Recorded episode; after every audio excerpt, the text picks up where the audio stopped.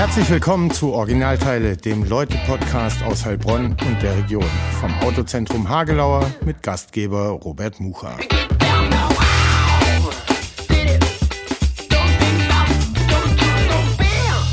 Herzlich willkommen und hallo zur 33. Folge vom Originalteile-Podcast aus Heilbronn bei Philipp Seitz im Studio in der Salzstraße über Mobilat. Möglichmacher des Podcasts immer noch und nach wie vor und auch noch eine ganze Weile das Autozentrum Hagelauer. Unser Gast kennt die Familie auch, äh, hat man gerade äh, kurz gesprochen.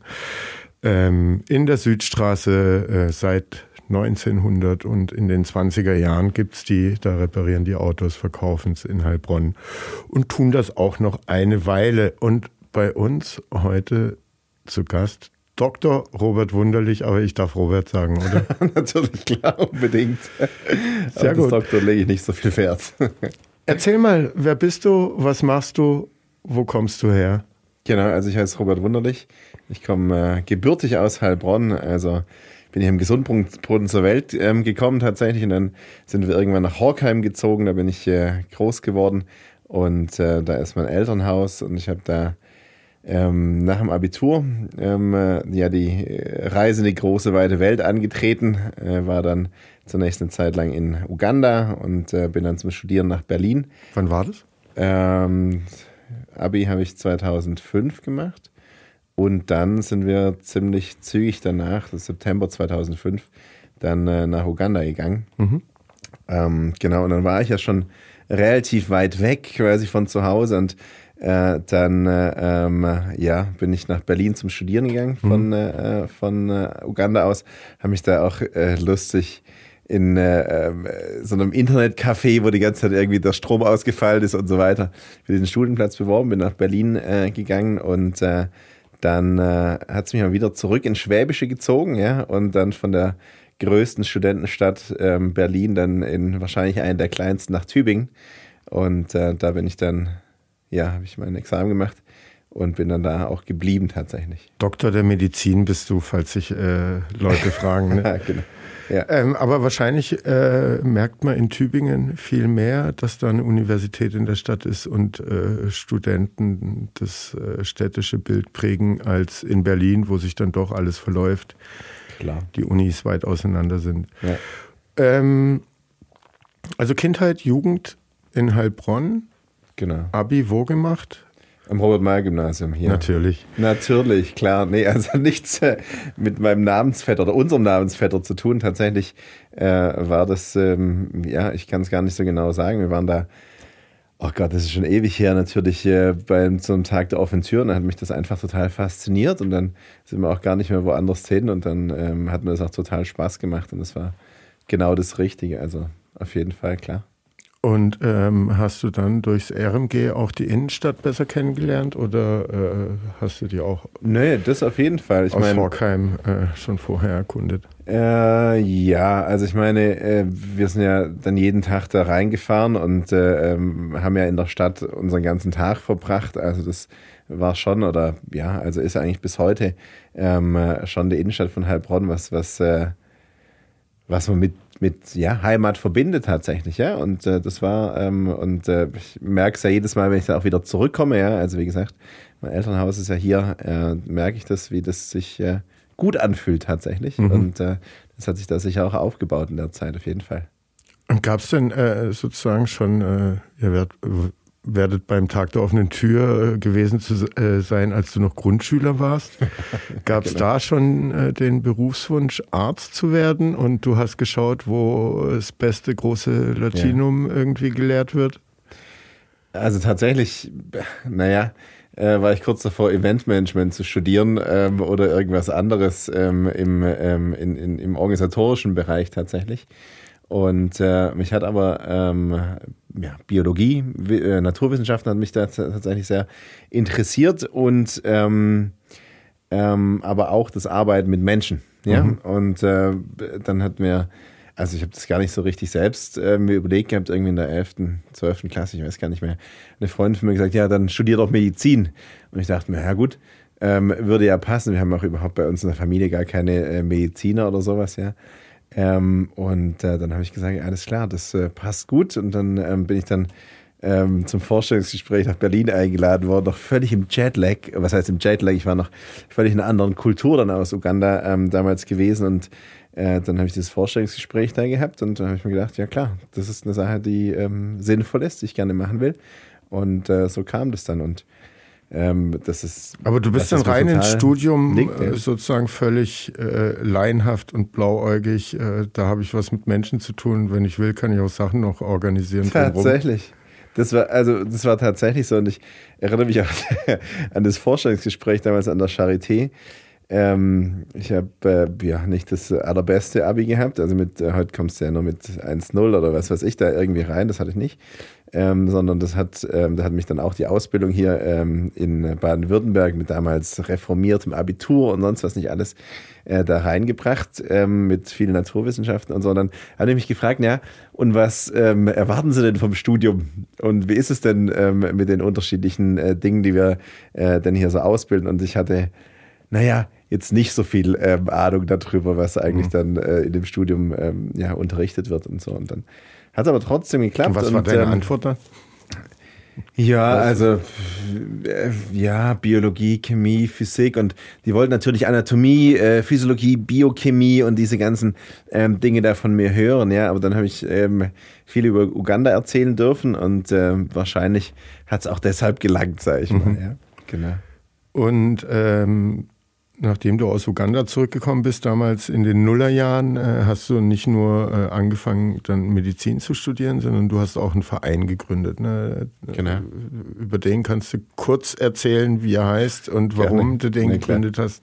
Ja, unbedingt. Später also, auch noch tiefer drüber sprechen. Na klar, also ähm, der heißt Schenke eine Ziege, vielleicht hat man ihn mal gehört. Wir sind in Heilbronn ähm, mittlerweile ganz, äh, ganz gut vernetzt.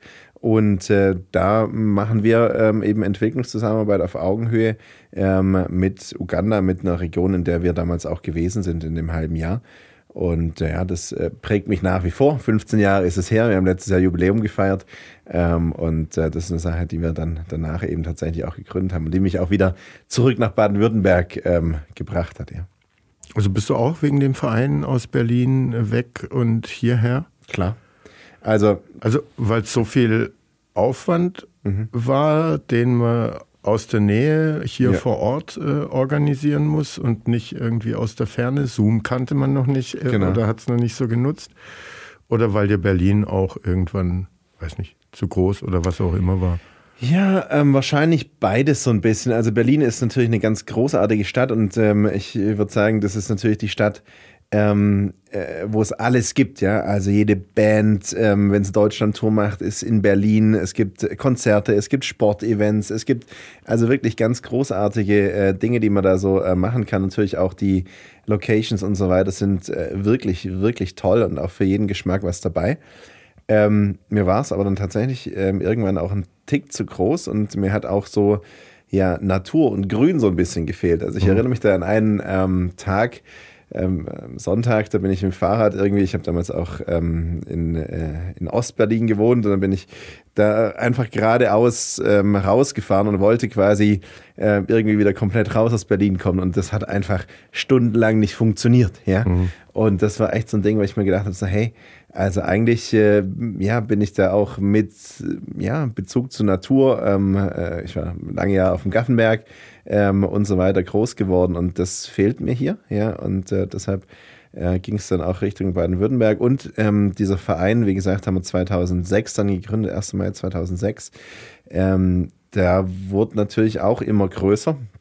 Wir waren zu zweit in Uganda, dann haben wir zu siebten Verein gegründet. Mittlerweile sind es äh, über 450 Vereinsmitglieder und das hat damals gestartet und dann ist hier natürlich überall was passiert und wir wollten auch äh, da dabei sein oder ich wollte daher auch dabei sein und das war ähm, schon so ein Punkt und dann ja, gab es noch so ein paar andere Sachen. Ähm, habe ich auch Judo gemacht, früher der zweite Bundesliga ähm, gekämpft und das war eben auch hier in Baden-Württemberg und deshalb mhm. war es irgendwie nahe, ähm, wieder zurückzukommen und ich muss schon auch sagen, die Menschen sind auch anders. Ja? Mhm. Also das war sicher dir der Schwabe näher als der äh, Ja, Preuße. vielleicht schon. Ja, also natürlich, was heißt vielleicht schon? Klar, also auf jeden Fall. Ja, also ähm, das in Berlin, ähm, das ist man schon etwas kühler so. Ne? Mhm. Also das ähm, merkt man schon, merkt man schon einen Unterschied.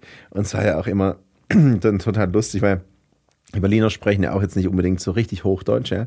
Aber immer so, also Robert, du bist jetzt in der Bundeshauptstadt, ne? Du musst jetzt hier ähm, Hochdeutsch sprechen, ja. Und äh, ähm, dann kam ich hier zurück äh, in den Semesterferien oder sonst was und alle immer so, hey Robert, was ist eigentlich los, ne? Äh, das war total gut und da habe ich mich dann, dann, tatsächlich wohler gefühlt, ja, weil das, äh, ja, wie gesagt, für mich auch äh, Zurückkommen und Heimat ist, ja. Mhm. Du hast erzählt, äh, Grün, äh, Natur ist dir wichtig. Gaffenberg, äh, wann hat deine Gaffenberg-Karriere angefangen? Und äh, ich glaube, es gibt sowas wie Gaffenberg-Alumnis oder sowas, die sich ja. regelmäßig danach noch treffen. Ich glaube, mhm. ja, da bist du auch noch es gibt aktiv. Und klar. Was ähm, für einen Einfluss hat dieser Gaffenberg und diese Community und all das äh, ja für dich und deine Entwicklung oder dein Leben gehabt? Also ja, also Aus Berlin hat es dich wieder zurückgezogen. Total. Also auch jeden Sommer. Ähm, das war klar, das war gesetzt. Und äh, zu deiner Frage, ich äh, war da, glaube ich, das erste Mal mit acht Jahren. Das ist jetzt nicht die klassische Karriere, die beginnt nämlich so mit fünf oder sechs mhm. quasi so, nicht? Ähm, war ich einen Tick später dran, aber dann habe ich da alle ähm, Stufen mitgemacht, ähm, dann über diese Also du musst mir erzählen wie, äh, oder erklären genau. wie im Fünfjährigen, weil ich war nicht auf dem Gaffenberg. Nee, okay, ich, alles klar. Ich verstehe ja. äh, so, so oder klar. kann nicht nachvollziehen, so was einen da hält so lange, ja. was die Faszination ja. und so weiter ausgemacht. Ich war einmal im Waldheim, ja. AWO, da im Jägerhaus und sonst Freibad. ja, ähm, klar, da waren wir dann auch, ja, also dann tatsächlich auch im Rahmen der Freizeit von Zeit zu Zeit. Aber das ist ähm, also einfach eine komplett andere Welt so, ne? Also man kommt da als Kind hin und ist dann da total ähm, aufgehoben und ähm, es passiert immer was anderes und es ist einfach wahnsinnig faszinierend, mit wie viel ähm, Energie und Leidenschaft da ähm, Welten geschaffen werden und Geschichten geschrieben werden, ja. Und das ist ähm, für ein Kind total faszinierend und ich war da auch immer total begeistert. Also meine Mutter hat da doch immer später erzählt, als ich größer war, ich dann mit leuchtenden Augen wieder zurückkam und komplett irgendwelche äh, Farben in Haaren und wer weiß was nicht alles. Also wirklich ganz großartig. Ähm, aber dann auch später, wenn man äh, ja dann halt auf der anderen Seite ist, Onkel oder Tante, so heißen da die äh, Betreuer quasi ähm, ähm, ist und wenn man dann auch diese Welten kreieren kann und ähm, man auch Sachen schafft und man hat auch den Anspruch quasi Dinge zu tun, die vorher noch nie da gewesen sind, ja mhm. und ähm, das ist natürlich was, was mich total gereizt und fasziniert hat und das war auch immer das Ding so, es ist vollkommen abgefahren, es ist vollkommen verrückt, ja. Ähm, wann legen wir los, wann machen wir es, ja. Und äh, das ist was, was besonders ist und was ich auch so sonst ähm, nicht mehr ähm, woanders kennengelernt habe. Und ähm, da sind viele Freundschaften natürlich dann auch ähm, heraus hervorgegangen und auch diese, diese, diese Bindung dazu. Und ähm, auch wenn wir uns heute treffen, ähm, dann äh, ja, gibt es dann noch diese Geschichten, ja, und äh, man, man träumt davon und man hat eigentlich Bock, da wieder hinzugehen, natürlich, ja, mhm. ähm, oder das eben zu unterstützen. Gibt's Tatsächlich auch Gaffenberg-Omas und Opas, also dass äh, durch alle, durch alle Generationen geht es, ja. Man kann klar. ein Leben lang engagiert ja, total, sein. auf jeden Fall. Also das ähm, dann über den Förderverein. Ähm, tatsächlich bin ich da nicht aktiv, weil, äh, wie gesagt, ich habe ganz viele andere ähm, Dinge, die ich eben auch noch tue. Ähm, aber die kümmern sich darum und da bist du ein Leben lang ähm, dabei. Und denen bin ich natürlich auch ein Leben lang verbunden, das ist ganz klar. Mhm. Ähm, das erzählt, du bist rumgekommen, Afrika, Berlin, Tübingen. Lebst jetzt auch in Tübingen, arbeitest da. Wie oft bist du noch äh, hier? Der Verein hat ja immer noch seinen Sitz hier in Heilbronn. Genau. Kommst du nur noch wegen Verein nach Heilbronn? Nö. Oder auch weil es dir hier ein bisschen gefällt? Nee, weil es mir total gefällt. Also ehrlich. Ähm, also die, also ich arbeite eben da in der Uniklinik in Tübingen und äh, äh, bin da für die komplette Lehre der Anästhesie, Intensivmedizin, Notfallmedizin und meinem Steckenpferd Katastrophenmedizin äh, verantwortlich. Und ähm, gerade diesen Bereich Katastrophenmedizin, ich habe da noch ähm, einen Master in Italien studiert dafür, ähm, den kann man tatsächlich aktuell zumindest ähm, eigentlich nur an der Universität so richtig sinnvoll machen. Und selbst da ähm, sind wir in Tübingen äh, sicher eine der Ausnahmeuniversitäten. Also es gibt noch ähm, ein bisschen in Berlin, es gibt noch ein bisschen in ähm, Ulm, aber gerade ähm, es gibt über 35 medizinische Fakultäten. Ähm, und das zeigt auch, wie ähm, klein dieser Bereich einfach noch ist. Und den gibt es halt in Heilbronn tatsächlich nicht. Ja, und es ist mhm. tatsächlich sehr akademisch. Wir bilden da viel aus, machen viele Simulationen ähm, und äh, bereiten die Medizinstudenten eben auch ähm, oder ja, lassen die Medizinstudenten eben auch dieses Fach kennenlernen, ja. Und das äh, gibt es äh, in Heilbronn in der Form nicht. Mhm. Ansonsten wäre das gar keine Frage, würde ich auch gerne nach Heilbronn ähm, wieder zurückkommen. Tatsächlich, das ist also äh, sicher eine Überlegung und ähm, äh, hast gefragt, wie oft ich hier bin. Ähm, mein, mein Vater und meine äh, Schwester mit ihrer Familie wohnen ähm, hier und äh, da bin ich doch ähm, immer wieder hier und auch weil, wie gesagt, äh, viele Freunde und äh, weil mir auch Heilbronn wirklich sehr, sehr gut, sehr, sehr gut gefällt. Ja, also ich muss auch sagen, ähm, so auch die Entwicklung, ähm, die Heilbronn jetzt in den letzten Jahren genommen hat, das finde ich auch wirklich faszinierend und wirklich schön, ja, mhm. ähm, wie sich Heilbronn entwickelt hat. Also auch ähm, mit ähm, vielen Studierenden, ja, also sicher auch. Ähm, Nimmst du die wahr, so eine wenn Rolle du spielt. zu Besuch Naja, also äh, jetzt naja, also ich würde sagen, ähm, dass Heilbronn jünger ist, ja, ähm, das nimmt man wahr, ja. Mhm. Ähm, ich schaue mich jetzt nicht um und denke, Mensch, die sind ja jünger als damals, aber so ähm, das, ähm, das, das, das, Gefühl irgendwie tatsächlich und auch so die, ähm, die, die, die, die, die, die, die ganzen Möglichkeiten auch wegzugehen und was, was, was zu machen, ähm, das hat sich gefühlt auf jeden Fall äh, wirklich verändert und natürlich auch mit, ähm, mit, der, mit der Gartenschau und verschiedenen Dingen. Also ich finde es ähm, wirklich schön. Also macht es wirklich Spaß, ähm, dann äh, hier zu sein, ja, voll. Kommen wir nochmal zu deinem Fachbereich äh, bei mhm. deiner Arbeit. Wie äh, bist du drauf gekommen, dich für Notfallmedizin, Katastrophenmedizin ist ja dann nochmal eine Nische, ja. Nische davon ja. zu entscheiden und jetzt nicht äh, dich für einen anderen Fachbereich, äh, dich niederzulassen, ja. mit einer Praxis äh, Schönheitschirurgie zu machen. Wie kam es dazu? Ähm, ja. George Clooney und Emer Emergency Room oder auch ein Erlebnis oder ja. eine Vorlesung von einem, der irgendwie erzählt hat, wie er da aktiv ist? Das ist eine ähm, wirklich gute Frage und die stelle ich mir auch hin und wieder. Ja.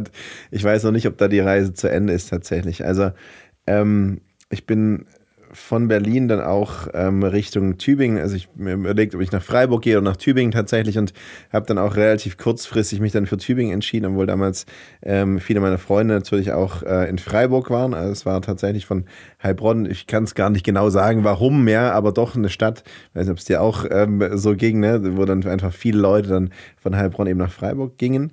Ähm, und Tübingen jetzt nicht unbedingt so präsent da war, ja. Mhm. Und äh, das war eigentlich die primäre Überlegung. Aber das habe ich sicher auch über die Erfahrungen in Afrika ähm, mitgenommen.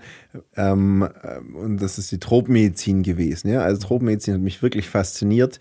Ähm, der verschiedenste Tropenerkrankungen, Reiserückkehrer, ähm, Reiseimpfungen und ähm, also wirklich auch so das, ähm, das, das, das Knobeln danach, was, was da eigentlich noch für eine Krankheit dahinter stecken könnte. Wenn schon so alle anderen irgendwie äh, das Handtuch geworfen haben und gesagt haben so, naja, ich weiß jetzt nicht, was der noch hat, aber er war doch mal vor zehn Jahren in Afrika gewesen, hier oder da.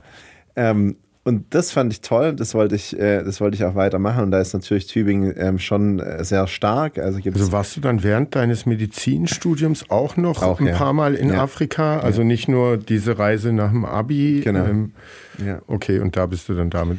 Ja, genau. Also ich habe dann auch ähm, währenddessen ähm, äh, verschiedene Praktika gemacht, Formulaturen heißt es, ähm, und war da auch viel ähm, tatsächlich in, äh, in Uganda gewesen, in unterschiedlichen mhm. Kliniken ähm, und habe dann gemerkt, dass das eine gute, eine gute Sache ist, eine Sache, die ich machen will. Und dann bin ich eben nach Tübingen gekommen. Wie gesagt, Tübingen auch einer der Schwerpunkte so ähm, äh, tropmedizinisch gesehen.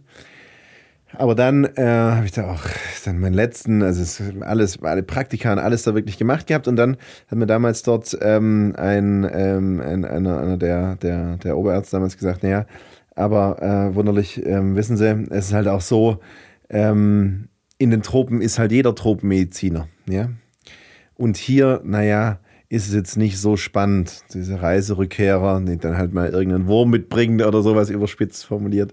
Ähm, machen Sie doch erst was anderes, ja. Und da hatte ich tatsächlich im äh, Studium, da habe ich auch meine Doktorarbeit drüber geschrieben, ähm, einen äh, sehr faszinierenden Menschen kennengelernt, tatsächlich Professor äh, Bernd Domres, ähm, der seit äh, eigentlich schon 10, 15 Jahren damals schon in Rente war. Er ist jetzt 84 Jahre alt, mhm. ähm, also schon damals emeritiert in Rente gewesen und äh, der brannte tatsächlich für den Bereich Katastrophenmedizin. Ja? Also ähm, wohin gehen, um Katastrophenmedizin bedeutet Hilfe zu leisten. Ja. Was genau oder ja. was, wie ist das definiert? Was ist keine Katastrophe ja, und wo fängt sie an? Ja, das ist wirklich. Das, also der äh, Unfall auf der Autobahn ist es wahrscheinlich nicht. Ja, naja, also es kommt, es kommt drauf an. Außer ein Tanklaster ist ja, beteiligt. Ja, genau. Es, es, kommt tatsächlich drauf an und ähm, das ist ein Punkt, äh, der nicht geklärt ist noch. Mhm. Was ist eigentlich eine Katastrophe? Ähm, da gibt es unterschiedliche Definitionen und das ist auch ähm, äh, ja, von Person zu Person oder von Definition zu Definition ähm, ähm, unterschiedlich, wenn man jetzt auch national und international zum Beispiel betrachtet. Ähm, national heißt Katastrophe ähm, eine, ein Ereignis, das mit den Ressourcen des Gebiets oder des Kreises, wie jetzt zum Beispiel Landkreis Heilbronn, nicht mehr ähm, dieses Ereignis Herr werden kann. Ja? Also mhm. wenn es quasi außerhalb von diesem, äh, von diesem Kreis Unterstützung braucht, sei es jetzt national oder international, mhm. die dann eben hier reinkommen und hier dieses Ereignis bearbeiten und ähm, bei diesem Ereignis unterstützen. Oder aber ähm, ein äh, Verwaltungsbeamter, der dazu befugt ist, und das ist jetzt sehr deutsch quasi, ähm, ruft den Katastrophenfall aus. Ja? Mhm. Ähm, das äh, ist eine Definition, die man hier in Deutschland eben hat. International ähm, ist es zum Teil genauer gefasst, wenn mehr als zehn Menschen irgendwie versterben oder 100 betroffen sind. Aber was heißt jetzt betroffen, wenn irgendwie Überschwemmung irgendwo ist und äh, die komplette Landwirtschaft zerstört ist, ist man ja auch betroffen. Und dann wird aber auch das wieder verwässert. Das ist die UN-Definition, ähm, in dem gesagt wird, oder ähm, eine Regierung ruft den Katastrophenzustand aus mhm. oder ähm, fragt internationale Hilfe an. Ja? Ähm, das heißt, das ist jetzt mal der Katastrophenfall und die Katastrophenmedizin ist die Medizin, die sich mit limitierten Ressourcen beschäftigt. Also limitierte Ressourcen, die eine möglichst große Anzahl an ähm, Patienten oder Menschen ähm, unterstützen kann. Mhm. Ja? Weil wir haben ja in der Individualmedizin ähm, ein Patient, wenn ich jetzt unsere Intensivstation Uni Tübingen äh, mir anschaue, da liegt ein Patient, der ist dann ans Beatmungsgerät ähm, angeschlossen, das ersetzt dann die Lunge. Ja? Dann ist er an der Dialyse, das ersetzt die Nieren, dann ist er vielleicht an der ECLS, also Extracorporeal Life Support, hat man jetzt ja auch viel gehört, diese Herz-Lungen-Maschinen, ist quasi Herz und Kreislauf ersetzt. Und dann bekommt er äh, noch eine Plasmapherese, das ist so ein, ja, so ein Waschverfahren im Prinzip, um auch noch die Leber zu ersetzen. Ja? Also wir machen alles quasi, um diesem einen Menschen ähm, eine gute Prognose zu geben und ähm, machen das mit den maximalen Ressourcen, die wir haben. Mhm. Jetzt treten wir das rum. Man hat viele Patienten, viele ähm, Bedarfe und äh, wenige Ressourcen. Und jetzt geht es äh, darum zu organisieren und diese Ressourcen richtig einzusetzen. Ja? Ähm, das ist ein Bereich der Katastrophenmedizin tatsächlich, ja. Und da Konzepte ähm, anzuwenden und zu schaffen, die eben das ermöglichen, ja. Ähm, und sei es jetzt dein, dein Beispiel mit dem Tanklaster, ja, oder mit dem Großunfall, auch das ähm, kann theoretisch zu ähm, einer, einer, begrenzten Anzahl an Ressourcen führen, ja. Ähm, und dann muss man natürlich schauen, wie man diese Sache organisiert. In äh, Deutschland ähm, gibt es da auch Systeme dafür natürlich. Es gibt das System des ähm, leitenden Notarztes ja, und des organisatorischen Leiter Rettungsdienstes, die dann diese, diese, dieses Szenario organisieren. International ähm, geht es dann ein bisschen drüber hinaus. Ähm, da gibt es äh, den Bereich Medizin dann, dann gibt es den Bereich ähm, Ernährung, dann gibt es den Bereich ähm, Shelter, also äh, Zelte und, äh, und, und Unterkünfte ähm, und so weiter, die eben dann in diesen UN-Strukturen unterstützt von unterschiedlichen ähm, Vereinen und Organisationen äh, eben in so einem internationalen Katastrophenfall angewendet werden. Genau. Also wird man in der Ausbildung so ein bisschen zum Medizin-MacGyver. Ja, das ist so. Also tatsächlich, ähm, die Skills, die du, ähm, die du da natürlich brauchst, ähm, die sind jetzt nicht die Skills, die du unbedingt so in der Individualmedizin lernst. Aber, und das ist wirklich auch wichtig, es geht da auch viel um Organisieren ja, und um mhm. Koordinieren tatsächlich, auch um ähm, Einsatzkräfte richtig ähm, einzusetzen. Genau so ist es, ja. Und tatsächlich ähm, ist das natürlich auch ein Vorteil, der mir jetzt äh, durchaus gelegen kommt, ja, dass ich tatsächlich ähm, gerne auch Sachen organisiere und äh, vielleicht auch ein bisschen vom Gaffenberg gelernt, vielleicht auch durch verschiedene ähm, Aktionen, die ich bei Schenker ein Sieg durchaus gemacht und gelernt habe, ähm, kommt man das jetzt natürlich auch im Beruflichen doch ähm, sehr entgegen und ähm, ja, also das ist schon eine Sache, die äh, wirklich auch wirklich Spaß macht, ja. abstruse Frage, also dass, dass ich sie stellen muss, aber ähm, gibt es ein Spezialfach Kriegsmedizin oder ist das auch da abgedeckt äh, sozusagen mhm. und äh, theoretisch wärst du jetzt dann ja. auch äh, in der Ukraine der richtige Mann? Ähm, naja, also es gibt äh, einen Bereich, der leider jetzt auch immer weiter wächst, das ist die taktische Medizin, ja. Ähm, auch nachdem wir jetzt sehr unterschiedliche Ereignisse auch tatsächlich in Europa ähm, hatten, ähm, die gab es zwar immer, aber jetzt sind sie tatsächlich präsenter geworden, tatsächlich durch neue Medien, ähm, durch äh, Facebook, Twitter ganz arg. Ja. Taktische ähm, Medizin, genau, also erklärst du wahrscheinlich. Genau, klar, genau. Ähm, und äh, diese, diese, diese Ereignisse, ähm, in denen ähm, man Bereiche eben aus der militärischen Medizin eben anwendet. Also mhm. ähm, ähm, das sind ähm, ja das sind äh, zum einen Prozeduren, ja, wie jetzt die Anlage von einem sogenannten Tourniquet. Das ist so ein Gurtverband, mit dem man zum Beispiel ähm, spritzende arterielle äh, Blutung quasi oder Amputationen versorgt ähm, oder auch das schnelle Evakuieren, also dass man Scoop and Run, das heißt aufladen und, äh, und, und aus dem Gefahrenbereich entfernen. Das äh, kennen wir sonst eigentlich nicht so mhm. ähm, in Deutschland. Das ist eine Sache, die tatsächlich äh, mehr in den in, in USA oder tatsächlich auch ähm, in, äh, in kriegerischen Auseinandersetzungen angewandt wird. Ja. Ähm, also das sind alles ähm, Taktiken, die man eben tatsächlich aus ähm, dieser ähm, Art, also aus diesem militärischen Bereich ähm, eben kennt. Mhm. Und jetzt auch immer, äh, die jetzt auch dann immer mehr im zivilen Bereich ähm, Einsatz finden. Also es sind zum Beispiel alle ähm, Rettungswegen, zumindest hier in Baden-Württemberg, äh, mit diesen Tourniquets ausgestattet, dass wenn irgendwas wäre, dass man das eben auch dann äh, im Zivilen einsetzen kann tatsächlich. Ja. Mhm. Und ähm, nochmal zur Katastrophenmedizin und zu der Ausbildung. Ja. Ähm, was lernt man dann da konkret, zum Beispiel da bei dem Master ja. in Italien, was mhm. man vorher oder was du vorher in Berlin und Tübingen noch nicht äh, ja. mitbekommen hast? Ja. Also ähm, das sind zum einen diese, ähm, diese, diese, die, die, die, die, der Überbau, also das Konzeptionelle quasi. Ähm, wie muss so ein Rettungsdienst zum Beispiel aufgebaut sein? Wie muss, ähm, müssen die nachgeordneten Strukturen aufgebaut sein? Das heißt, ähm, die Kliniken, wo dann die, ähm, die Verletzten dann hinkommen, ja. Ähm, wie ähm, ist der komplette Ablauf? Wie, ist, wie organisiert man auch solche Sachen? Wie kann man das einüben? Weil es natürlich immer ein bisschen anstrengend, ähm, ein, komplettes, ein komplettes Szenario, ja, also mit ähm, zig Beteiligten, zig betroffenen Schauspielern äh, und so weiter aufzubauen. Es kostet natürlich auch wirklich mhm. wahnsinnig viel. Ähm, wie kann man sowas sinnvoll ähm, auch anderen beibringen?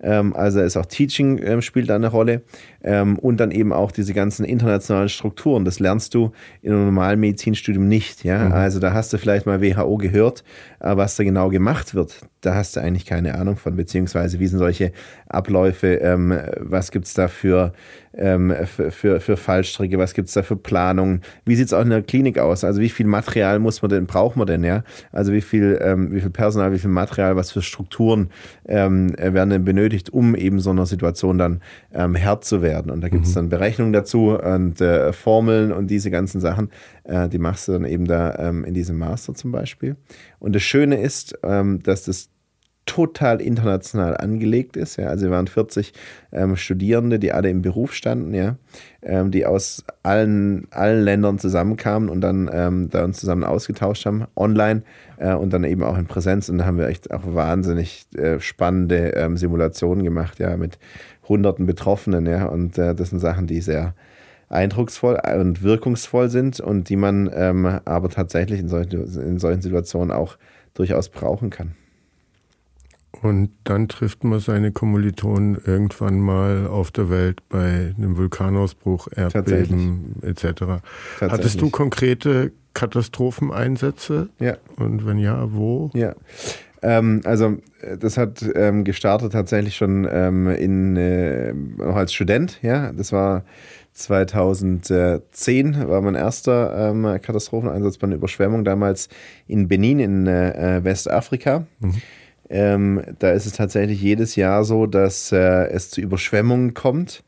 Ähm, und äh, anders als hier im Normalfall ähm, ist es da so, dass ähm, äh, ja immer eine große Anzahl an, an, an Betroffenen dann ähm, so eine Überschwemmung ähm, ja, äh, zum Opfer fallen, ja, beziehungsweise davon tatsächlich betroffen sind. Ähm, das sind zum einen Verletzungen, aber auch längerfristige Erkrankungen. Mhm. Also gerade ähm, in, so in den ersten, äh, in den ersten Tagen, da ist man sowieso oftmals nicht vor Ort. Jetzt auch zum Beispiel das Erdbeben in Haiti oder sowas, ja.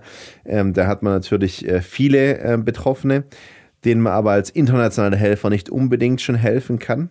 Aber was dann auch später kommt, sind die ganzen Infektionserkrankungen, Epidemien und so weiter. Ja? Also das war da ähm, so eine klassische ähm, Geschichte, wo man auch wirklich mit vielen längeren chronischen ähm, Erkrankungen oder Infektionen eben ähm, zu, ähm, ähm, ja, mit denen zu arbeiten hatte. Das war der erste Einsatz. Der zweite war auf der, auf der somalischen Grenze in Äthiopien, wo wir 150.000 ähm, Flüchtlinge quasi hatten, ähm, die aus Somalia nach Äthiopien geflüchtet sind. Und zwar tatsächlich in das Lowland, also in das, ähm, äh, in das Flachland äh, nach Äthiopien bei 45 Grad, ja ähm, Sand, ähm, Wetter, also wirklich komplett lebensfeindlich, aber immer noch besser als eben zu Hause, ja, ähm, wo dann ähm, ja Unruhen, ähm, Krisen, ähm, kein sicher, keine Sicherheit, ähm, kriegerische Auseinandersetzung und so weiter ähm, schon an der Tagesordnung stand. Und dann jetzt nochmal dann ähm, die ähm, Dürre dann noch oben drauf kam. Also eine schwere Hungersnot, wo es wirklich sehr, sehr viele ähm, Flüchtlinge eben gab die wir da in unterschiedlichen Camps äh, medizinisch versorgt haben, ja. Und dann natürlich, ähm, ja, ich weiß nicht, ich kann es gar nicht mehr zählen. Ich meine, das sind 13, 14 Einsätze ähm, in Uganda mhm. tatsächlich, ja, ähm, wo wir Basisgesundheitsversorgung machen, wo wir ähm, Bildungsprogramme machen, wo wir Einkommenssicherheitsprogramme machen. Ähm, das sind äh, sehr, sehr viele Sachen gewesen. Und jetzt ähm, auch ähm, in der Covid-Pandemie tatsächlich äh, war ich für die WHO äh, in äh, Nairobi ein paar Mal ähm, und in, äh, also in Kenia und dann in Accra in Ghana, ähm, wo es äh, WHO äh, bzw. UN-Krankenhäuser gibt, um dann ähm, ja, Covid-Patienten zu behandeln. Ähm, Genau, und jetzt äh, war jetzt aber kein humanitärer äh, Katastropheneinsatz, war ich tatsächlich im Januar noch äh, bei Amref Flying Doctors. Das war wieder Notfallmedizin, mhm. ähm, aber auch eben sehr spannend ähm, in kleinen Flugzeugen dann in Ostafrika unterwegs, ähm, da ja, Patienten ähm, zu versorgen. Frage ich dich auch gleich noch zu. Ja. Ähm, ich habe gelesen, du bist mehrfacher Preisträger des Hanno-Peter-Preises der Deutschen Gesellschaft für Katastrophenmedizin. Ähm, wofür bist du da ausgezeichnet worden? Also, das ja. hat wahrscheinlich nichts mit Schenke eine Ziege zu tun, nee. dass man dort Brunnen baut nee. und nee. irgendwie äh, Hilfe zur Selbsthilfe ermöglicht, sondern äh, medizinischer Hintergrund. Genau, also die Deutsche Gesellschaft für Katastrophenmedizin äh, ist äh, so die deutsche Fachgesellschaft, die sich damit beschäftigt, ja, ähm, auch schon seit ähm, vielen Jahren. Wir haben jetzt auch Jubiläum gefeiert, da bin ich jetzt mittlerweile auch im Präsidium von dieser Gesellschaft ähm, und der Hanno-Peter-Preis äh, ist äh, gestiftet worden, äh, beziehungsweise wird ähm, zweijährlich quasi ausgeschrieben. Ähm, der, ähm, ein ehemaliger Generalsekretär dieser, ähm, dieser, dieser Gesellschaft, ähm, Hanno Peter, ja, ähm, ist äh, relativ äh, früh verstorben und dann hat man eben diesen Preis in seinem Namen ähm, gestiftet, um ja, junge Mediziner, die sich mit dem Bereich auseinandersetzen, aber auch nicht nur Mediziner, sondern auch aus allen Fachdisziplinen, die jetzt eine wissenschaftliche Arbeit in diesem Bereich verfassen, mhm. dann eben auszuzeichnen. tatsächlich waren es meine Doktorarbeit, meine Masterarbeit, ähm, die dann äh, nacheinander ausgezeichnet Waren wurden. die so gut oder wird so wenig eingeschickt? Mm, ja, vielleicht beides ein bisschen. Also ich weiß nicht tatsächlich, wie viele Arbeiten es da gab, äh, die da zu bewerten äh, waren, aber das waren durchaus auch spannende Bereiche und das ist auch sicher eine Sache, die jetzt auch so, ja, wie gesagt, ähm, in Tübingen äh, eine Rolle spielen und das war das erste, der deutsche Einsatz in humanitären Katastrophen, also was ähm, können ähm, Helfer quasi hier wirklich machen? Was sind Hinderungsgründe, ähm, dass es relativ wenige ähm, ähm, gibt, die in solche ähm, Einsätze eben gehen? das war die Doktorarbeit und die Masterarbeit ging dann tatsächlich um ähm, das Umsetzen des deutschen Curriculums für Katastrophenmedizin, wo wir ganz klar beweisen konnten, dass es ähm, einfach nicht umgesetzt wurde, obwohl es existent war und auch ähm, im Nationalen Lernzielkatalog Medizin festgehalten wurde, mhm. Ähm, woraufhin wir dann tatsächlich in Tübingen ähm, auch äh, das eben aufgenommen haben bei uns ähm, an der Uni und da auch einige Veranstaltungen daraus entstanden sind. Also wirklich ähm, ja, also jetzt nicht den allerhöchsten äh, spitzenmedizinischen ähm, Stand, aber ähm, einfach relevant und äh, um das ging es mir und das wurde auch genauso dann ausgezeichnet, genau. Ähm, zwei Sachen habe ich mich gerade gefragt äh, ne, zur Katastrophenmedizin, der mhm. Ausbildung und dann den konkreten Einsätzen. Was wird einem in der Ausbildung an die Hand gegeben, um das, was man da sieht, das ist ja dann mhm. auch doch nochmal weg vom Alltag, stelle ich mir vor, einer Notaufnahme in einem deutschen Krankenhaus, ja. wie man das äh, psychisch verpackt bekommt. Also ist das da auch Thema? Mhm. Ähm, und wie geht ihr damit um, dann äh, vor Ort oder du und das? Ja. Ähm, das zweite fällt mir gleich wieder ein. ich kann auch sehr lange über das erste. Ja, genau, nee, das zweite, jetzt ist es mir wieder eingefallen. Also, wie kommt man dann in so ein WHO-Netzwerk? Äh, yeah. Meldet man sich wahrscheinlich selber yeah. und dann bebt die Erde in Haiti und äh, wann wirst du angepiept oder angerufen? Wie yeah. läuft das dann ab von Herr Wunderlich, äh, die Erde hat gebebt, hätten Sie Zeit und Lust, äh, ja, bis man dann so ähnlich, tatsächlich ja. vor Ort ist. Ja, läuft so ähnlich. Also dem ersten Punkt, ähm, das ist eine Sache, die diskutieren wir viel und ähm, das ist auch eine Sache, die früher wirklich komplett vernachlässigt wurde. Also wenn man sich zum Beispiel Ruanda ansieht, äh, den Genozid und äh, wie viel Leid das dann auch bei den ähm, Helfern verursacht hat tatsächlich. Also ähm, das äh, gibt da Berichte und ähm, auch ähm, Arbeiten also gibt es bei euch Mediziner, Entschuldigung, wenn ich Klar. dazwischen, äh, sowas ähnliches, also bei Soldaten gibt es ja diese, ich weiß jetzt äh, die Abkürzung nicht von diesem Syndrom, ja. aber... Ne, Posttraumatische Belastungsstörung. Genau, ja, gibt es genau. äh, sowas dann äh, gerade bei Katastrophenmedizin ja. auch? Total. Das fängt an von, ähm, von Albträumen, ähm, geht dann über Depressionen, geht über Wahnvorstellungen bis hin zu Suiziden. Tatsächlich war das nach Ruanda ein wirklich großes Und ähm, da hat man da auch wirklich wenig noch entgegenzusetzen ähm, gehabt. Ja, also das sind. Wann war äh, Ruanda? 94. Mhm. Ja, also eine ganze ähm, eine ganze Zeit schon quasi her, ja, wo man dann gemerkt hat, man muss da was machen. Prinzipiell hat man dann auch danach gesagt, naja, man muss auch äh, humanitäre Standards setzen, ja das ist ein Thema, das mir ganz wichtig ist. Da können wir vielleicht auch noch ein, äh, kurz drüber sprechen. Das ist ähm, eine Sache, die echt ähm, entscheidend ist, nämlich. Ähm, und ähm, aber gerade ähm, um auf diese posttraumatischen Belastungsstörungen und auf diese psychische Belastung nochmal ähm, einzugehen, da gibt es verschiedenste ähm, Möglichkeiten, damit umzugehen. Und äh, in der Ausbildung wird es gelehrt, also ähm, gerade der Bereich inter, interkulturelle Zusammenarbeit, ähm, aber auch ähm, ähm, Verhalten unter Stress.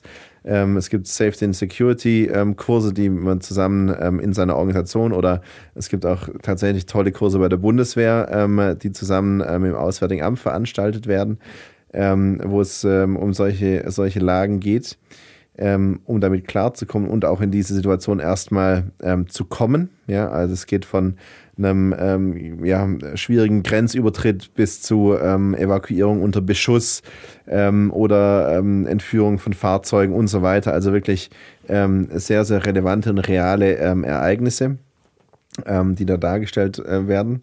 Ähm, und dann die Maßnahmen, die man dann e-, eben dagegen macht. Ja, also ich bin äh, in der FAST-Einheit, also vom, vom ASB, vom Arbeiter-Samariter-Bund in der Bundeseinheit ähm, in Köln.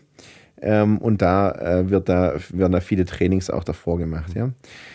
Wir haben ein Buddy-System, das heißt, ähm, du bekommst äh, zu Beginn eines Einsatzes äh, jemanden zugeteilt, ja, und sagst, hey, äh, wir sind jetzt ein Team, sozusagen. genau, genau so ist es. Und dann schaust du nach dem, ja. Also mhm. ob du jetzt meistens ähm, ist man auch befreundet sowieso in diesen, äh, in diesen, in diesen Teams, in diesem Netzwerk. Ähm, und dann guckt man, ob der sich verändert. Wie geht's denn dem über die Zeit, ja? Dann hat man schon mal ähm, eben eine Sache, was mir auch als Teamleiter ähm, ähm, wichtig war, wenn ich dann ähm, in Uganda bin oder auch ähm, in Hilfseinsätzen, ähm, dass man ein Briefing macht morgens und dann ein Debriefing abends. Also tatsächlich Einsatz, den Tag besprechen und abends einfach nochmal, ja, auskotzen, ja. Also mhm. tatsächlich, wie ging es einem, was war, was ist schiefgelaufen, wie sind diese ganzen Sachen. Und wenn das Team dann zurückkommt, ähm, und das macht der ASB wirklich ganz hervorragend, ähm, gibt es dann solche Diffusings, das heißt am Flughafen nochmal, ähm, steigst aus dem Flieger aus und dann geht's nicht direkt zu den wartenden Angehörigen, ja, sondern erstmal noch eine Stunde oder so lange, wie es eben dauert, in einen geschützten Raum, wo man dann eben auch nochmal mit ähm, Psychologen, aber auch ausgebildeten ähm, Teammitgliedern, die dann noch dazukommen, eben von mhm. außen, die jetzt nicht im Einsatz waren, eben dann diese Nachbesprechung macht. Und das sind Dinge, die wirklich ähm, helfen. Was mir aber tatsächlich auch ähm, hilft, ist eine Sache, das ist, äh, und das ist, zählt ähm, auch für die Notarzteinsätze beziehungsweise für die Notfallgeschichten genauso. Ähm, wir kommen dahin und können nichts für die Situation. Mhm. Ja?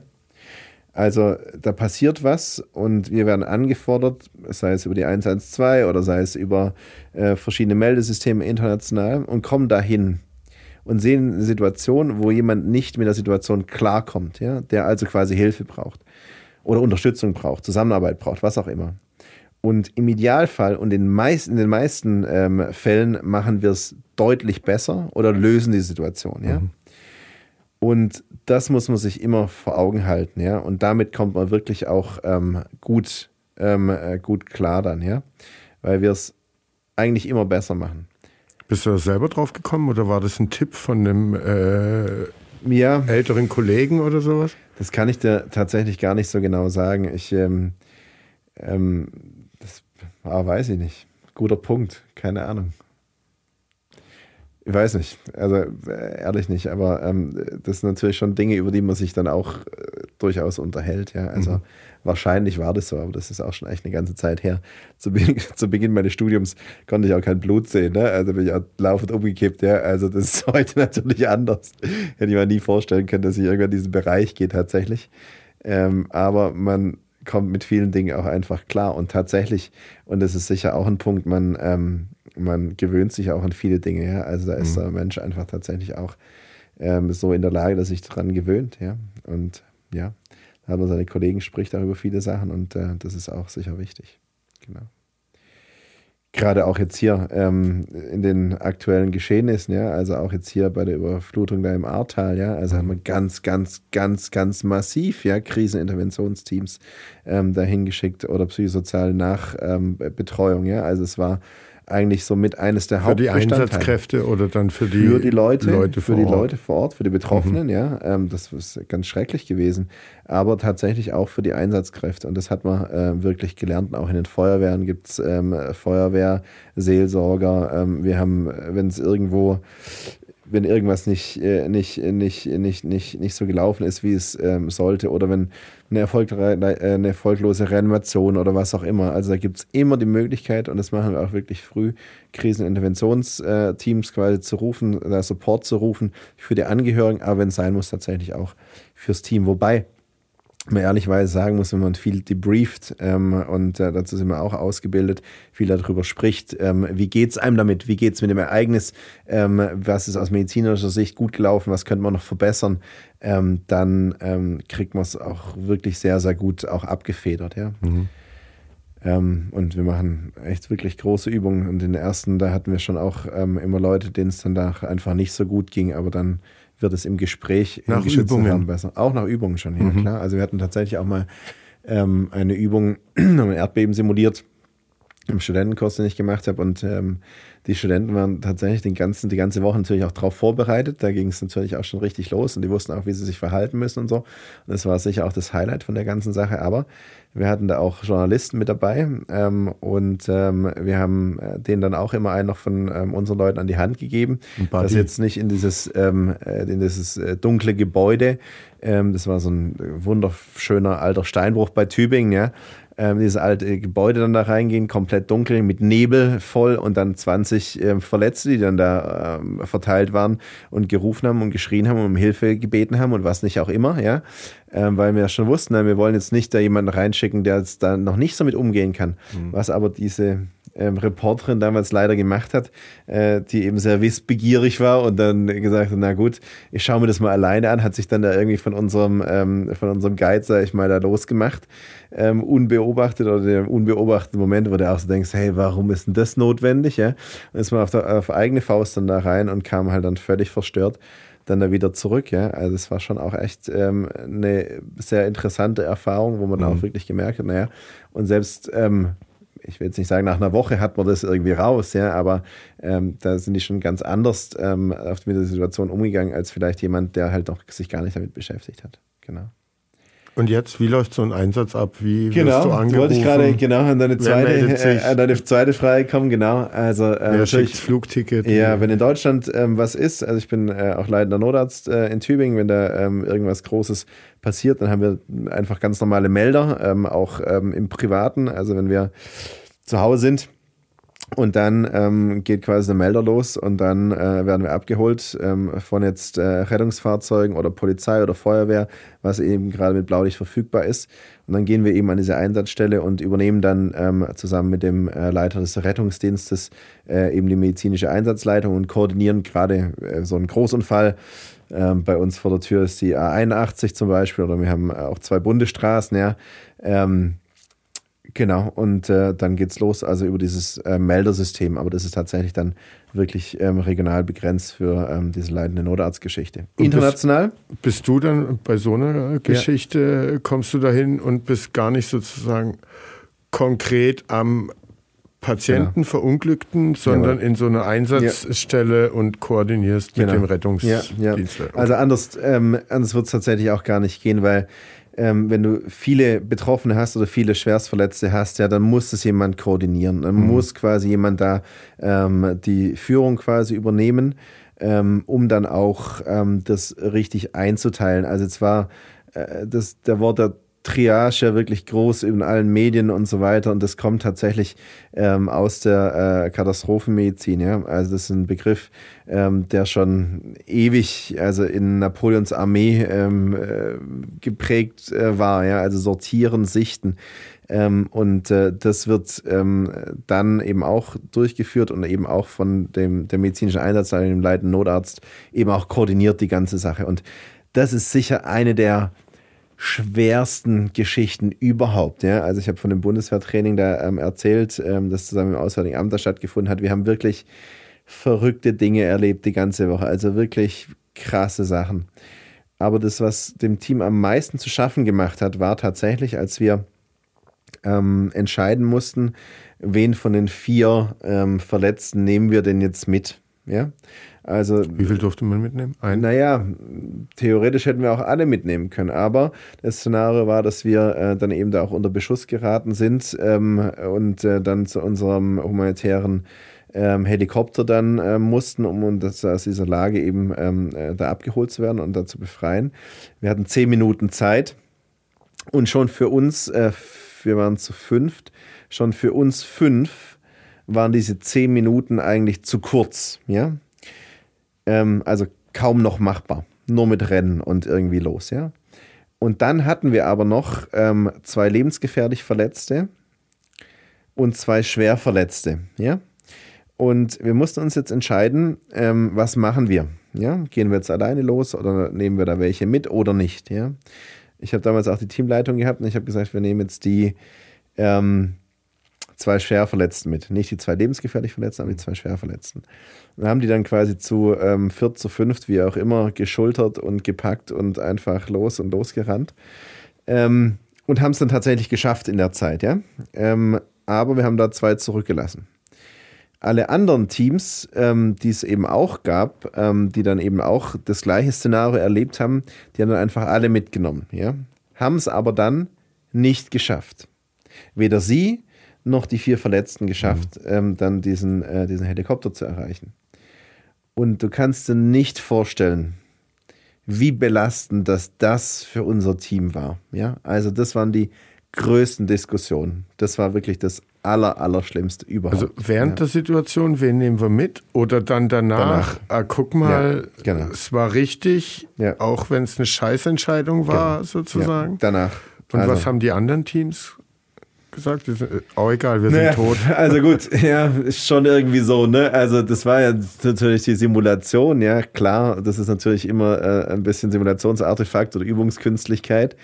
Ähm, aber denen war, ging, das, denen ging das tatsächlich nicht so nah. Ja? Also es mhm. war bei uns einfach das Ding, das war das, was die Leute am meisten ähm, geschafft hat. Aber ähm, nach wie vor war es die richtige Entscheidung. Jetzt in diesem Fall für uns. Ja? Ähm, Jetzt hier bei uns in Deutschland, wenn es so eine, zu so einem Ereignis kommt, dann sind es immer die roten, die lebensgefährlich verletzten Patienten, die als erstes transportiert werden, ja, weil die so krank sind, dass sie sonst quasi nicht überleben. Ja? Mhm. Und das ist so eines der Hauptprinzipien dieser ähm, katastrophenmedizinischen Sichtung. Ja? Dass man Entscheidungen trifft, medizinische Entscheidungen, das sind natürlich Sachen, die immer passieren. Ja. Wenn man will, kann man das auch schon irgendwie Sichtung oder Triage oder was auch immer nennen. Oder diese Geschichte, die wir jetzt da in der Pandemie hatten, davon will ich erst gar nicht anfangen. Ja. Aber in diesem katastrophenmedizinischen Setting ist es ganz klar, ähm, wir schauen erst nach denen, die ähm, die die die es am nötigsten brauchen. Ich habe einen, ähm, einen Professor gehabt und ich komme gleich zu deiner zweiten mhm. Frage ähm, aus äh, Israel. Der hat gesagt, naja, äh, wir machen es einfach. Wir nehmen ein Megafon und sagen, alle, die laufen können, die gehen darüber und alle anderen sollen sich bemerkbar machen. Alle, die noch die Hand heben, die sind dann quasi gelb, also schwer verletzt und die nicht mehr die Hand heben, nach denen schauen wir, ja, weil die brauchen wahrscheinlich am meisten Hilfe. Ja, genau. Gut, in Deutschland Alarmierung ähm, über diesen Melder. Genau, international ist es so, dass ähm, es dann verschiedenste Meldesysteme gibt. Tatsächlich ähm, über SMS, über E-Mail, ähm, jetzt tatsächlich auch für ähm, die Ukraine. Ja, also gibt es dann einen Voralarm. Ähm, und äh, dann meldet man sich zurück, ob man in Einsatz gehen kann oder eben nicht und dann werden die Teams zusammengestellt. Und wenn die Teams zusammengestellt sind ähm, und das ausreicht und es so passt, dann gibt es einen Alarm und dann ähm, ist es relativ zügig, dass man dann quasi in Einsatz geht. Es ist so ein bisschen von Hilfsorganisation zu Hilfsorganisation unterschiedlich, ja, wie schnell das in Einsatz geht. Es gibt Organisationen, die gehen gleich nach den ersten Meldungen direkt los, ja, äh, wissen noch gar nicht so richtig, ob sie überhaupt gebraucht werden oder nicht. Mhm hat natürlich den Vorteil, dass sie dann auch oftmals wirklich in den ersten 72 Stunden vor Ort sind. Das heißt, auch schon akute Traumaversorgung machen können. Aber vielleicht auch in mehreren Fällen dann halt einfach nichts mehr machen können. Oder nee, nicht, nicht nichts mehr machen können, sondern überhaupt gar nicht sinnvolle Hilfe leisten können, weil es gar nicht gebraucht wird. Ja? Mhm. Ähm, und es gibt dann eben die anderen ähm, Organisationen, die dann erstmal ein Assessment-Team losschicken, also quasi erstmal schauen, wie es eigentlich aussieht, gleichzeitig schon diese Voralarmierung machen, dass die Teams sich ähm, melden können, zusammengestellt werden können. Und dann sagt das Assessment-Team, alles klar, man braucht uns hier, wir gehen dahin und schauen uns genau das an und arbeiten dann eben dort. Mhm. Ja. Was auch extrem wichtig ist, ist schon vorher festzulegen, wie geht es eigentlich da wieder raus. Ja? Ähm, weil man kommt natürlich mit relativ viel Material, man kommt ähm, da eben an und bringt das alles quasi in ein Land, wo eine Katastrophe passiert ähm, oder eben in ein Gebiet, wo eine Katastrophe passiert. Und wenn das nicht klar ist, wie geht es dann eigentlich wieder weg, ja, ähm, dann schadet man vielleicht mehr, als man nützt, weil dann baut man diese Parallelstruktur auf, die jetzt vielleicht für die Akutsituation mal hilft, ja, aber langfristig ähm, geht es ja auch darum, quasi wieder Krankenhäuser aufzubauen, das medizinische Personal wieder aufzubauen, das Material vielleicht auch im Land wieder zu besorgen und so weiter. Und wenn man dann komplett abhängig von einer Struktur ist, die nicht permanent da ist mhm. oder nicht übergeben wird, dann führt es dann tatsächlich auch dazu, dass es dann auch Schwierigkeiten gibt, beziehungsweise dass man vielleicht mehr schadet, als dass man nützt. Deshalb steht immer oben drüber über, dieses ganze, über den ganzen humanitären äh, Prinzipien das Do Not Harm Prinzip. Ja? Also schade nicht. Ja? Und das ist echt eine Sache, die ähm, wirklich extrem wichtig ist die man auch beachten muss. Jetzt ist natürlich gerade in vielen Diskussionen, wie kann man jetzt in der Ukraine helfen? Was macht man denn da? Ja? Macht einen Schrank auf und äh, alle Klamotten irgendwie, die man nicht mehr brauchen kann, werden da losgeschickt. Oder abgelaufene Medikamente oder ähm, ich weiß nicht was, einen, einen, einen, einen Stützverband oder keine Ahnung was, alles, was man hier nicht so braucht. Naja, ähm, das hilft vielleicht akut mal kurz, ja, aber langfristig ähm, schafft man da Dinge, mit denen man selbst hier nicht mehr behandelt werden will, ja, ähm, in ein Krisenland. Und das ist echt was, was gefährlich sein kann. Mhm. Ja. Und das ist auch eine Sache, die ähm, ja, wir versuchen auch ähm, in den Griff zu bekommen, indem man darüber aufklärt, weil der gute Wille, der ist ja da, der ist ja erkennbar. Man will ja nicht irgendwas machen, was irgendwie nicht passt, ja. Ähm, aber wie man es genau macht, das ist nochmal eine andere Geschichte. Und da muss man natürlich gucken, wie man das genau hinbekommt. Äh, Hast vielleicht mitbekommen, in den letzten Tagen hat man auch viel ähm, darauf hingewiesen, naja, ähm, dass doch anstelle von Sachspenden vielleicht Geldspenden besser sind. Dann denken sie, na gut, aber jetzt Geld, ne, hm, weiß man nicht, wie das so ist. Aber tatsächlich äh, kann man viele Dinge eben auch noch beschaffen im Land oder in den Nachbarländern und die Strukturen viel schneller dadurch hochfahren, mhm. als dass man quasi ähm, Transporte organisiert, ähm, äh, Sprit ver, verbrennt und dann vielleicht ähm, Sachen transportiert, die man gar nicht braucht. Ja, genau. Und jetzt diese Alarmbereitschaft für die Ukraine, geht es dann da um Flüchtlingsversorgung äh, an der Grenze oder ähm, Verwundetenversorgung im Land? Hm. Also ähm, das ist auch tatsächlich von Organisation zu Organisation ähm, ein bisschen unterschiedlich ähm, der ASB, ähm, die, äh, da ist es tatsächlich eher so, ähm, dass man gesagt hat, man geht nicht direkt in, einen, äh, in, eine, in, eine, kriegerische Auseinandersetzung, in eine Krise quasi rein. Ja, man hat natürlich schon Partner auch äh, in der Ukraine, aber da geht es vor allem eben darum, dass man die Landesstrukturen, die in den Nachbarländern sind, da eben stärkt. Ja, mhm. es gibt andere Organisationen, die ähm, gehen auch ins Land rein. Ähm, da muss man wirklich sehen, ähm, wie ist man da aufgestellt, wie ist auch das Netzwerk, wie ist man vielleicht auch geschützt. Ja? Also es gibt Organisationen äh, wie das Internationale Komitee vom Roten Kreuz zum Beispiel, das IKRK oder ICRC, ähm, die tatsächlich viel in kriegerische Auseinandersetzungen, in Krisen gehen, ähm, unter dem Schutz oder dem Schutzschild des Roten Kreuzes eben, ja. Ähm, leider ist es aber auch vermehrt in den letzten Jahren dazu gekommen, dass auch humanitäre Helfer, also internationale Katastrophenmediziner, Katastrophenhelfer, ähm, da eben angegriffen wurden. Jetzt wird es jetzt nicht hier ähm, in diesem Fall passieren, aber äh, wenn man jetzt von längerfristigen Katastrophen spricht, wo auch Terrororganisationen vielleicht eine Rolle spielen, Al-Qaida, Al-Shabaab, wie sie alle heißen, ja, ähm, da kommt es dann tatsächlich auch öfters mal dazu, dass dann eben auch humanitäre Helfer entführt werden, ja, und dann Lösegeld freigepresst werden soll und sich die Organisation oder die, was heißt die Organisation, die, ähm, die, die Terroristen ähm, oder Verbrecher in dem Fall, ähm, dann dadurch auch mitfinanzieren, dass sie eben humanitäre Helfer freipressen, die dann da eben Ziele von diesen Entführungen geworden sind. Das ist natürlich echt wirklich pervers, ja, wenn man sich überlegt, dass genau die eigentlich dazu da sind, ja, den Nichtbeteiligten beziehungsweise egal wem zu helfen und die dann, ähm, dann zu entführen und da ähm, Geld mitzumachen, das ist halt schon echt das allerletzte, ja. Mhm. Und äh, das, äh, die humanitäre Hilfe ist eigentlich dazu da, tatsächlich komplett unabhängig von Konflikten ähm, zu helfen, eben humanitär, komplett unparteilich, unpartei unparteiisch, ähm, ohne Religion, ähm, ohne Kulturzusammenangehörigkeit, ähm, ähm, äh, beziehungsweise auch egal ob Konfliktpartei oder nicht, tatsächlich einfach einem leidenden Menschen zu helfen.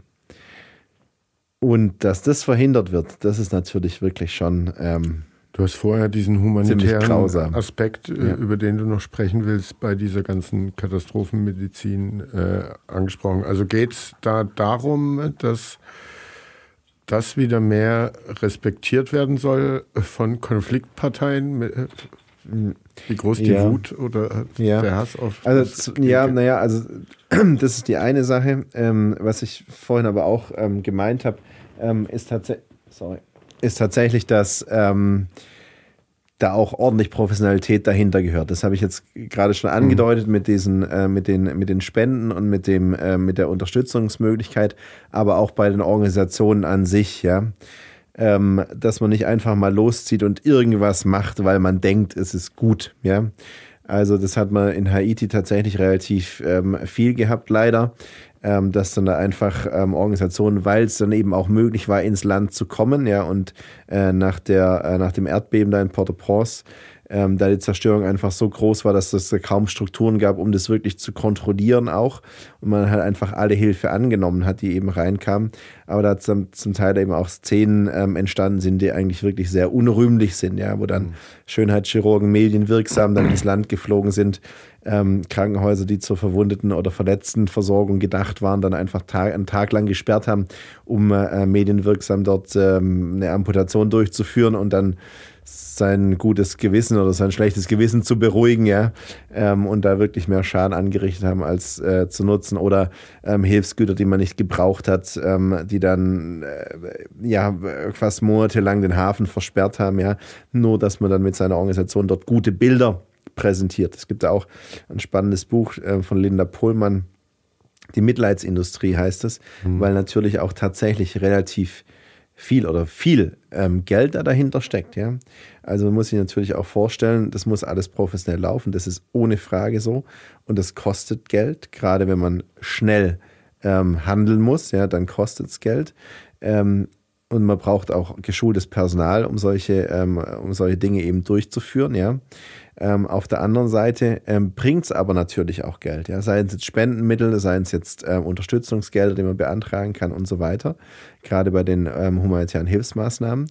Und ähm, da zählt natürlich, so beschreibt sie es in diesem Buch, und da ist schon auch was Wahres dran, natürlich auch, wer sein Logo zur richtigen Zeit in welche Kamera gehalten hat um das mal überspitzt hm. zu formulieren. Und, werden die ähm, Helfer vor Ort, also wirst du bezahlt, wenn du nach Haiti fliegst und da im Erdbebengebiet hilfst? Nee, tatsächlich ist das alles äh, komplett freiwillig. Tatsächlich auch, ähm, also es gibt so eine Tagespauschale, ich weiß gar nicht, wie das sind, 40 Euro oder sowas, ja, ähm, damit man sich äh, was zum, äh, zum Waschen und äh, zu essen kaufen kann, ja, theoretisch, das wird dann auch über die Organisation normalerweise ähm, ähm, bezahlt. Bei der WHO gab es tatsächlich, oder gibt es tatsächlich auch Zero-Dollar-Contracts, ja, ähm, wo es einfach nur um die Unterkunft und äh, die Verpflegung geht, die dir mhm. quasi gestellt werden und den Flug, ja. Ähm, und ansonsten ist das alles äh, freiwillig, ja, und das ist echt ähm, auch wirklich ähm, wichtig, gerade wenn man eben in kürzere Einsätze geht, ja, dass man dann auch wirklich ähm, das unbedingt machen will, ja, mhm. und das macht man nicht, wenn man damit auch Geld verdienen will, ja. Ähm, gut, in größeren Organisationen ähm, ähm, ist es sicher so und wir haben auch ähm, natürlich bei der WHO und äh, beim ASB nicht nur ehrenamtlich, das ist ja auch ganz klar.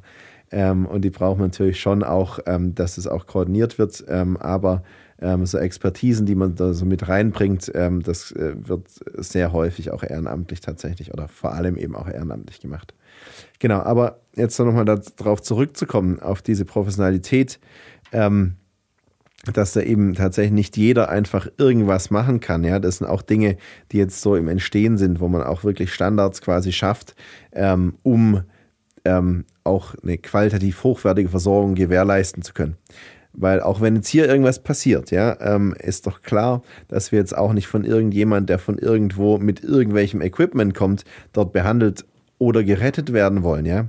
Man kann sich als Betroffener die Retter natürlich auch nicht aussuchen, ja. Aber man hat natürlich als Retter die Verantwortung dafür, dass man eben qualitativ hochwertige Arbeit leistet. Ähm, und äh, eben gerade diesen Zustand, dass sich der Betroffene sich nicht aussuchen kann, da eben auch respektiert und genau deshalb eine ordentliche Versorgung eben auch macht. Mhm. Ähm, jetzt haben wir kurz gehört, wie so ein äh, Notfall, Katastropheneinsatz äh, losgeht. Ne? Mhm. Dann bimmelt äh, der Melder und mhm. Äh, innerhalb von drei Tagen kann man schon vor Ort sein. Oder? Ja. Ähm, äh, und wie ist es, wenn die WHO jemanden sucht, der in Nairobi eine Covid-Klinik aufbauen soll? Ja. Äh, ist das ausgeschrieben? Äh, bimmelt da auch der Melder? Äh, wie kommt man zu dem Job? Ja. Also ähm, gerade die ähm, Organisationen, die im Gesundheitsbereich tätig sind, äh, die haben sich das ähm, auch auf die Fahnen geschrieben, äh, nämlich äh, eine ordentliche Qualität zu liefern. Und da hat die WHO tatsächlich den Lead ähm, eben übernommen und hat eine Initiative gestartet vor einigen Jahren, ähm, Emergency Medical Teams zu schaffen, also zu zertifizieren. Das heißt, da gibt es Standards, ähm, da gibt es Standardschriften, da gibt es Standardprozeduren, ähm, da gibt es ähm, viele ähm, Visitationen, da gibt es äh, viele Gespräche, da gibt es viele ähm, Qualitätsüberprüfungen, dass man eben zertifiziert werden kann. Ähm, das gibt es auf drei unterschiedlichen Stufen. Ähm, Stufe 1 als Basisgesundheitsversorgung, Stufe 2 als kleines Krankenhaus und Stufe 3 als großes Krankenhaus. Ähm, das, ähm, ähm, die dann eben in Einsatz gehen, die dann eben alarmiert werden, wenn irgendwas ist. Das heißt, ähm, die dann äh, über diese WHO-Struktur dann als ASB, als Johanniter, als Malteser oder wer auch immer ähm, dann in so einen Einsatz gehen. Weltweit gibt es diese Strukturen. Ähm, und die dann ähm, eben in ihren Teams diese Einsätze machen. Jetzt ähm, bei äh, Covid war es ein bisschen, war ein bisschen anders, dass es tatsächlich nämlich ausgeschrieben war, ja, also eben auch international, dass man gesagt hat, naja, man braucht ähm, Experten in der ähm, Intensivmedizin, in der Notfallmedizin, ähm, die einen katastrophenmedizinischen Schwerpunkt ähm, eben auch mitbringen, ja. Gibt es vielleicht auch ähm, gar nicht mal so richtig viele quasi in, in, in, mit, mit, allen Qualifikationen zusammen. Wir hatten ähm, insgesamt, ähm, ich meine, sechs Teams in, äh, in Nairobi gehabt, ähm, mit jeweils drei bis vier Leuten, äh, die dann eben im Zwei-Wochen-Rhythmus da eben auch ausgetauscht ähm, wurden. Also ist man zwei Wochen vor Ort zwei bis drei Wochen waren diese mhm. Einsätze ähm, in dem Fall. Und das ist auch so, was normalerweise tatsächlich auch üblich ist, weil man auch nicht länger ähm, unter maximaler Anspannung, unter maximalem, äh, unter maximalen Kraftaufwand auch ähm, sinnvoll arbeiten kann. Ja? Also das war jetzt in dem Fall eben auch so, da war das ausgeschrieben, da konnte man sich quasi melden und drauf bewerben äh, und dann hat eben äh, in Genf die Koordinierungszelle quasi die, ähm, die Auswahl getroffen und äh, genau, da die Teams zusammengestellt und da war ich äh, mit dem ehemaligen Chefchirurgen vom Internationalen Komitee vom Roten Kreuz, der zur WHO gewechselt ist. Der war unser Teamleiter, ja, und äh, aus, aus Niederlanden, Harald Wehn. Ähm, und dann noch zwei Italienern aus Turin, ähm, einem äh, Notarzt und Intensivmediziner, der auch noch äh, Katastrophenmedizin tatsächlich studiert hat, und äh, einem äh, Flight äh, Nurse, äh, Francesco, ähm, der ähm, eben auch Intensivmedizin macht äh, auf der pflegerischen Seite und eben auch Flugbegleitung, ähm, Notfallflüge und so weiter. Aktuell in Papua-Neuguinea, ja, äh, und eben auch noch einen Master in Katastrophenmedizin tatsächlich gemacht hat. Wir waren das erste Team, das dann eben vor Ort ähm, dann äh, mitgeholfen hat, quasi dieses UN-Krankenhaus, ähm, das von der WHO mitbetrieben wurde, eben in Betrieb zu nehmen tatsächlich. Und ähm, das war wirklich eine ähm, sehr, sehr spannende ähm, Erfahrung tatsächlich, ähm, weil wir von Patienten überschwemmt wurden. Ja, also es war wirklich, ähm, also ich habe das hier natürlich auch in Deutschland ähm, miterlebt, bei uns auf der Intensivstation. Ich erinnere mich auch an den ersten Tag, 15. Ähm, März, als es dann losging, äh, 2020. Und da ist ein Transport nach dem anderen quasi angekommen. Ja, und ähm, dann war die ganze Intensivstation voll. In Nairobi war es nicht nur die Intensivstation, sondern das ganze Covid-Krankenhaus mit über 120 Betten, ähm, auch wirklich in kürzester Zeit. Und das war wirklich ähm, sehr, sehr ähm, ja, beeindruckend, aber auch sehr herausfordernd. Ja. Man hat da viel ähm, gemacht, man hat da viel, ähm, viel eingesetzt und hat auch wirklich ja, viele Behandlungen erfolgreich durchgeführt. Ja. Und so ein Einsatz, äh, mit wem musst du das in Tübingen absprechen? Also du kannst ja wahrscheinlich auch nicht so, wie du lustig bist, auf Katastrophenreise gehen, ähm, ja. weil du wirst ja auch in Tübingen ja. gebraucht. Ja, tatsächlich. Ähm, ja. Wie läuft das ab? Ähm, muss man da überhaupt fragen, ob man sich für solche Einsätze oder in diese Liste eintragen lassen genau. darf? Ja. Also das äh, passiert tatsächlich schon während der, äh, während der Ausbildung, während man sich quasi in einem Team äh, meldet, wenn man die Ausbildung macht. Ähm, da wird, ähm, also ist auch mit einer Bedingung, die auch sinnvoll ist tatsächlich, ähm, dass man da mit seinen, ähm, mit seinen Oberen äh, das abstimmt. Bei uns äh, unser medizinischer ähm, Direktor, äh, den ich da fragen musste, den ich da gefragt habe. Und da habe ich tatsächlich auch wirklich ähm, nicht Glück, aber wirklich ein ganz gutes Umfeld, muss ich sagen, ähm, das äh, von, meinem, äh, von meinem Chef ähm, aber eben auch von den anderen ähm, Klinikärzten mitgetragen wird. Ja? Das heißt, wenn irgendwo ein Einsatz ist, dann ist es, wie du sagst, äh, schon so tatsächlich, dass ich natürlich voll eingeplant bin. Unsere Dienstpläne sind auf Monate im Vorfeld ähm, geschrieben. Ähm, aber die Bereitschaft ist tatsächlich wirklich groß von meinen Kollegen ähm, und äh, wie gesagt von unserem Chef, mich dann auch gehen zu lassen und dann auch für Dienste einzuspringen, die ich dann nicht machen kann. Ja, ähm, die dann einfach sagen, ja, dann bleibe ich dann noch, dann mache ich noch, dann gebe ich meinen Urlaub zurück, dass der Wunderlich da ähm, losziehen kann und so. Also das ist natürlich eine ganz, äh, eine ganz großartige Sache, ein Glücksfall. Ähm, das ist in Deutschland tatsächlich ähm, nämlich nicht so schön geregelt wie in anderen Ländern, wo man einfach tatsächlich ähm, an einem Tag einfach auf seiner Station arbeitet, im OP, Intensivstation oder Normalstation oder was auch immer und dann ist Katastrophe und am nächsten Tag geht es dann los und ähm, der Klinik wird weiter vom Staat das Gehalt quasi bezahlt, dass dieser ähm, Arzt, der dann gehen kann, eben dann zumindest finanziell ersetzt werden kann, dass man einen Ersatz dann reinholt oder was auch immer. Das ist in Deutschland leider nicht so geregelt, da es eben alles Nichtregierungsorganisationen sind. Mhm. Ähm, die einzige Regierungsorganisation ist das Technische Hilfswerk, ja. Ähm, bei allen Nichtregierungsorganisationen kann der Arbeitgeber entscheiden, ob er dich gehen lässt oder nicht. Ja?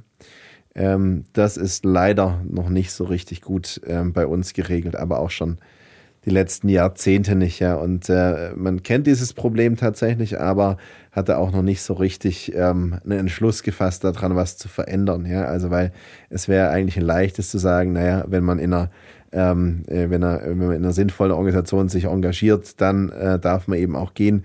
Und sei es jetzt ähm, der Staat, das Auswärtige Amt, ähm, Entwicklungsministerium oder wer auch immer übernimmt dann die Finanzierung ähm, oder der Arbeitgeber bekommt irgendeinen Ausgleich oder Personal gestellt. Das gibt es in Deutschland tatsächlich in dieser Form nicht und das ist wirklich schade und echt äh, ein Problem auch, ja. Ist noch ein dickes Brett oder ist da naja, nicht am ähm, Ende des Tunnels zu sehen? ich, wie soll ich das, äh, wie soll ich das äh, sinnvoll sagen? Ich meine, ähm, als ich angefangen habe, an der Uni Tübingen vor jetzt äh, über neun Jahren, ähm, da war Katastrophenmedizin noch was total Abstraktes. Ja. Wir müssen immer eine Fortbildung halten, äh, jeden Montag und dann müssen die Neuen immer ran. Ja. Ähm, oder äh, wenn man noch was anderes noch beitragen ähm, kann. Aber vor allem dann die Neuen, das sind die ersten großen Vorträge, die man an der Universität dann eben hält.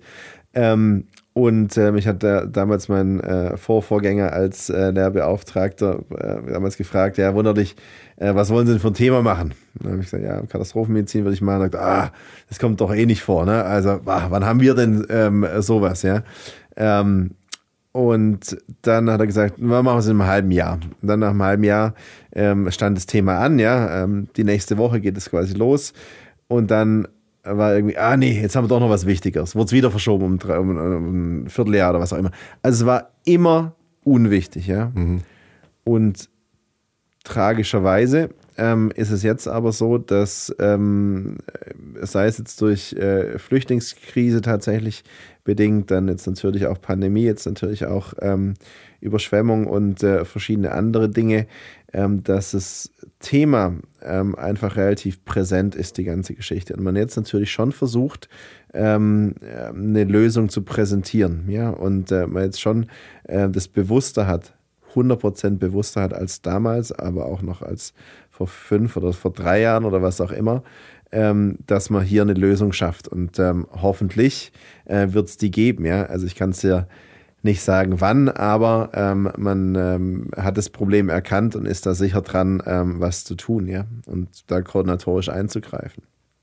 Dann will ich noch ganz kurz, bevor wir zum Verein kommen, ja, genau. Ähm, äh, ja, wissen, was, äh, wie du da zum Flugdoktor in Afrika ha, geworden bist. Genau. Das, also das klingt im Vergleich ne, zu Covid-Krankenhaus in ja. Nairobi aufbauen oder Katastrophenopfer äh, aus Erdbebentrümmern. Äh, ja irgendwie versorgen, äh, dann doch mehr nach Abenteuer und irgendwie, ach, ja, Lust wieder so in seinem ja. ursprünglichen Fachbereich mal ja. in einem anderen Setting als äh, da zwischen ja. A81 und B27 genau, oder was so ist das es, ist, da unterwegs zu sein. Kam das so? Wie kamst du dazu? Ähm, und äh, ja, also, wie lange warst du da? Genau, tatsächlich ähm, ist es auch aus dieser ähm, aus dem aus den Nairobi-Aufenthalten äh, hervorgegangen. Ähm, der Klinikleiter, der äh, dann auch bei uns mit auf der Intensivstation war, im Covid-Krankenhaus, ähm, ähm, Ruben Okioma und äh, dann auch ein guter Freund von mir, äh, Jameson Bay, mit dem ich dann auch studiert hatte, den Master studiert hatte, der äh, bei der UN tatsächlich auch ähm, in Nairobi tätig ist. Die habe ich dann natürlich auch viel gesehen und viel ähm, mit denen ähm, gesprochen und viel erarbeitet und bewegt tatsächlich da in dieser, in dieser Covid-Versorgung da. Und die haben gesagt, Mensch, ähm, wir haben da mitgemacht mal bei Amref, Amref Flying Doctors, ja. Ähm, das ist äh, echt ein Begriff ähm, in Afrika. Ähm, und wenn du mal Lust hast, da dich mal zu engagieren, äh, wir kennen da auch die Leute und äh, mit deinem Profil kommst du da auf jeden Fall hin und kommst auf jeden Fall rein. Warum jetzt nicht unbedingt. Wie lange ging der, der Einsatz? Vier Wochen. Da muss ja auch in Tübingen jemand fragen, ne? Also es ist ja, ja vielleicht aber auch genau. nochmal was anderes mit äh, in Haiti hat die Erde ja. gebebt, ich muss dahin, kann ich, genau. ja. ja. Bin in vier Tagen wieder zurück oder in der Woche. Genau. Oder ich würde gern ja. einen Monat äh, Flying Doctor in Afrika genau. machen. Ja. Also wir haben da tatsächlich, wie gesagt, ähm, die, die, die, die, die, ähm, die äh, Flugmedizin gemacht, also Flugnotfallmedizin. Wir haben da auch wirklich ähm, sehr eindrucksvolle ähm, Fälle durchaus ähm, gehabt. Also mein erster Fall war dann ähm, auch eine kriegerische Auseinandersetzung, wo dann ein, ein Polizist ähm, gerettet werden musste, der einen, äh, einen Durchschuss quasi durch den Brustkorb ähm, irgendwie hatte. Dann der andere, der ähm, zerfetzte Beingefäße hatte.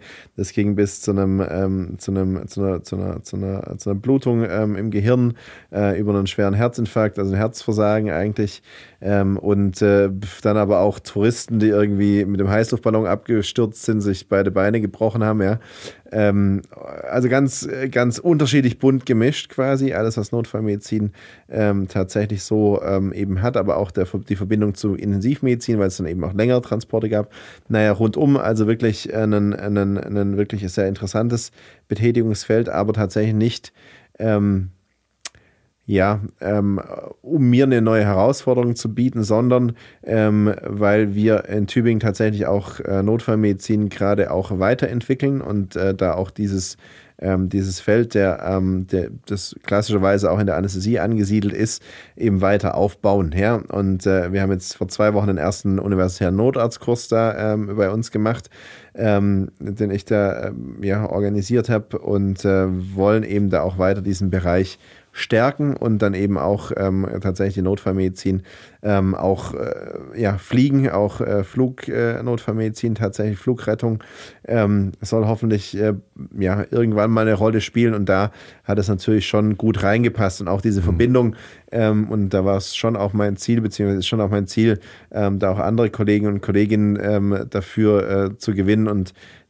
die sind alle sehr motiviert tatsächlich, die in dem Bereich arbeiten. Das ist nirgendwo anders, ja.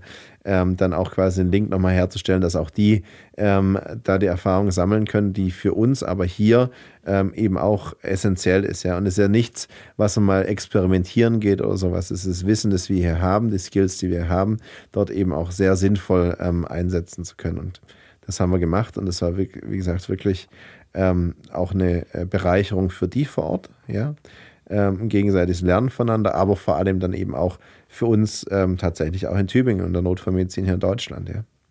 Okay. Und wirst du das nochmal machen oder langt das eine Mal? Ach, pff, ja, mal sehen. Ich meine, ähm, ich habe ja tatsächlich äh, viel. Wie lange fliegt man da zum Einsatz? Also ich hatte gelesen auf deinen Facebook-Post ja. oder nee, du hast mir per WhatsApp geschrieben, ja. Einsätze in ganz Afrika. Ja.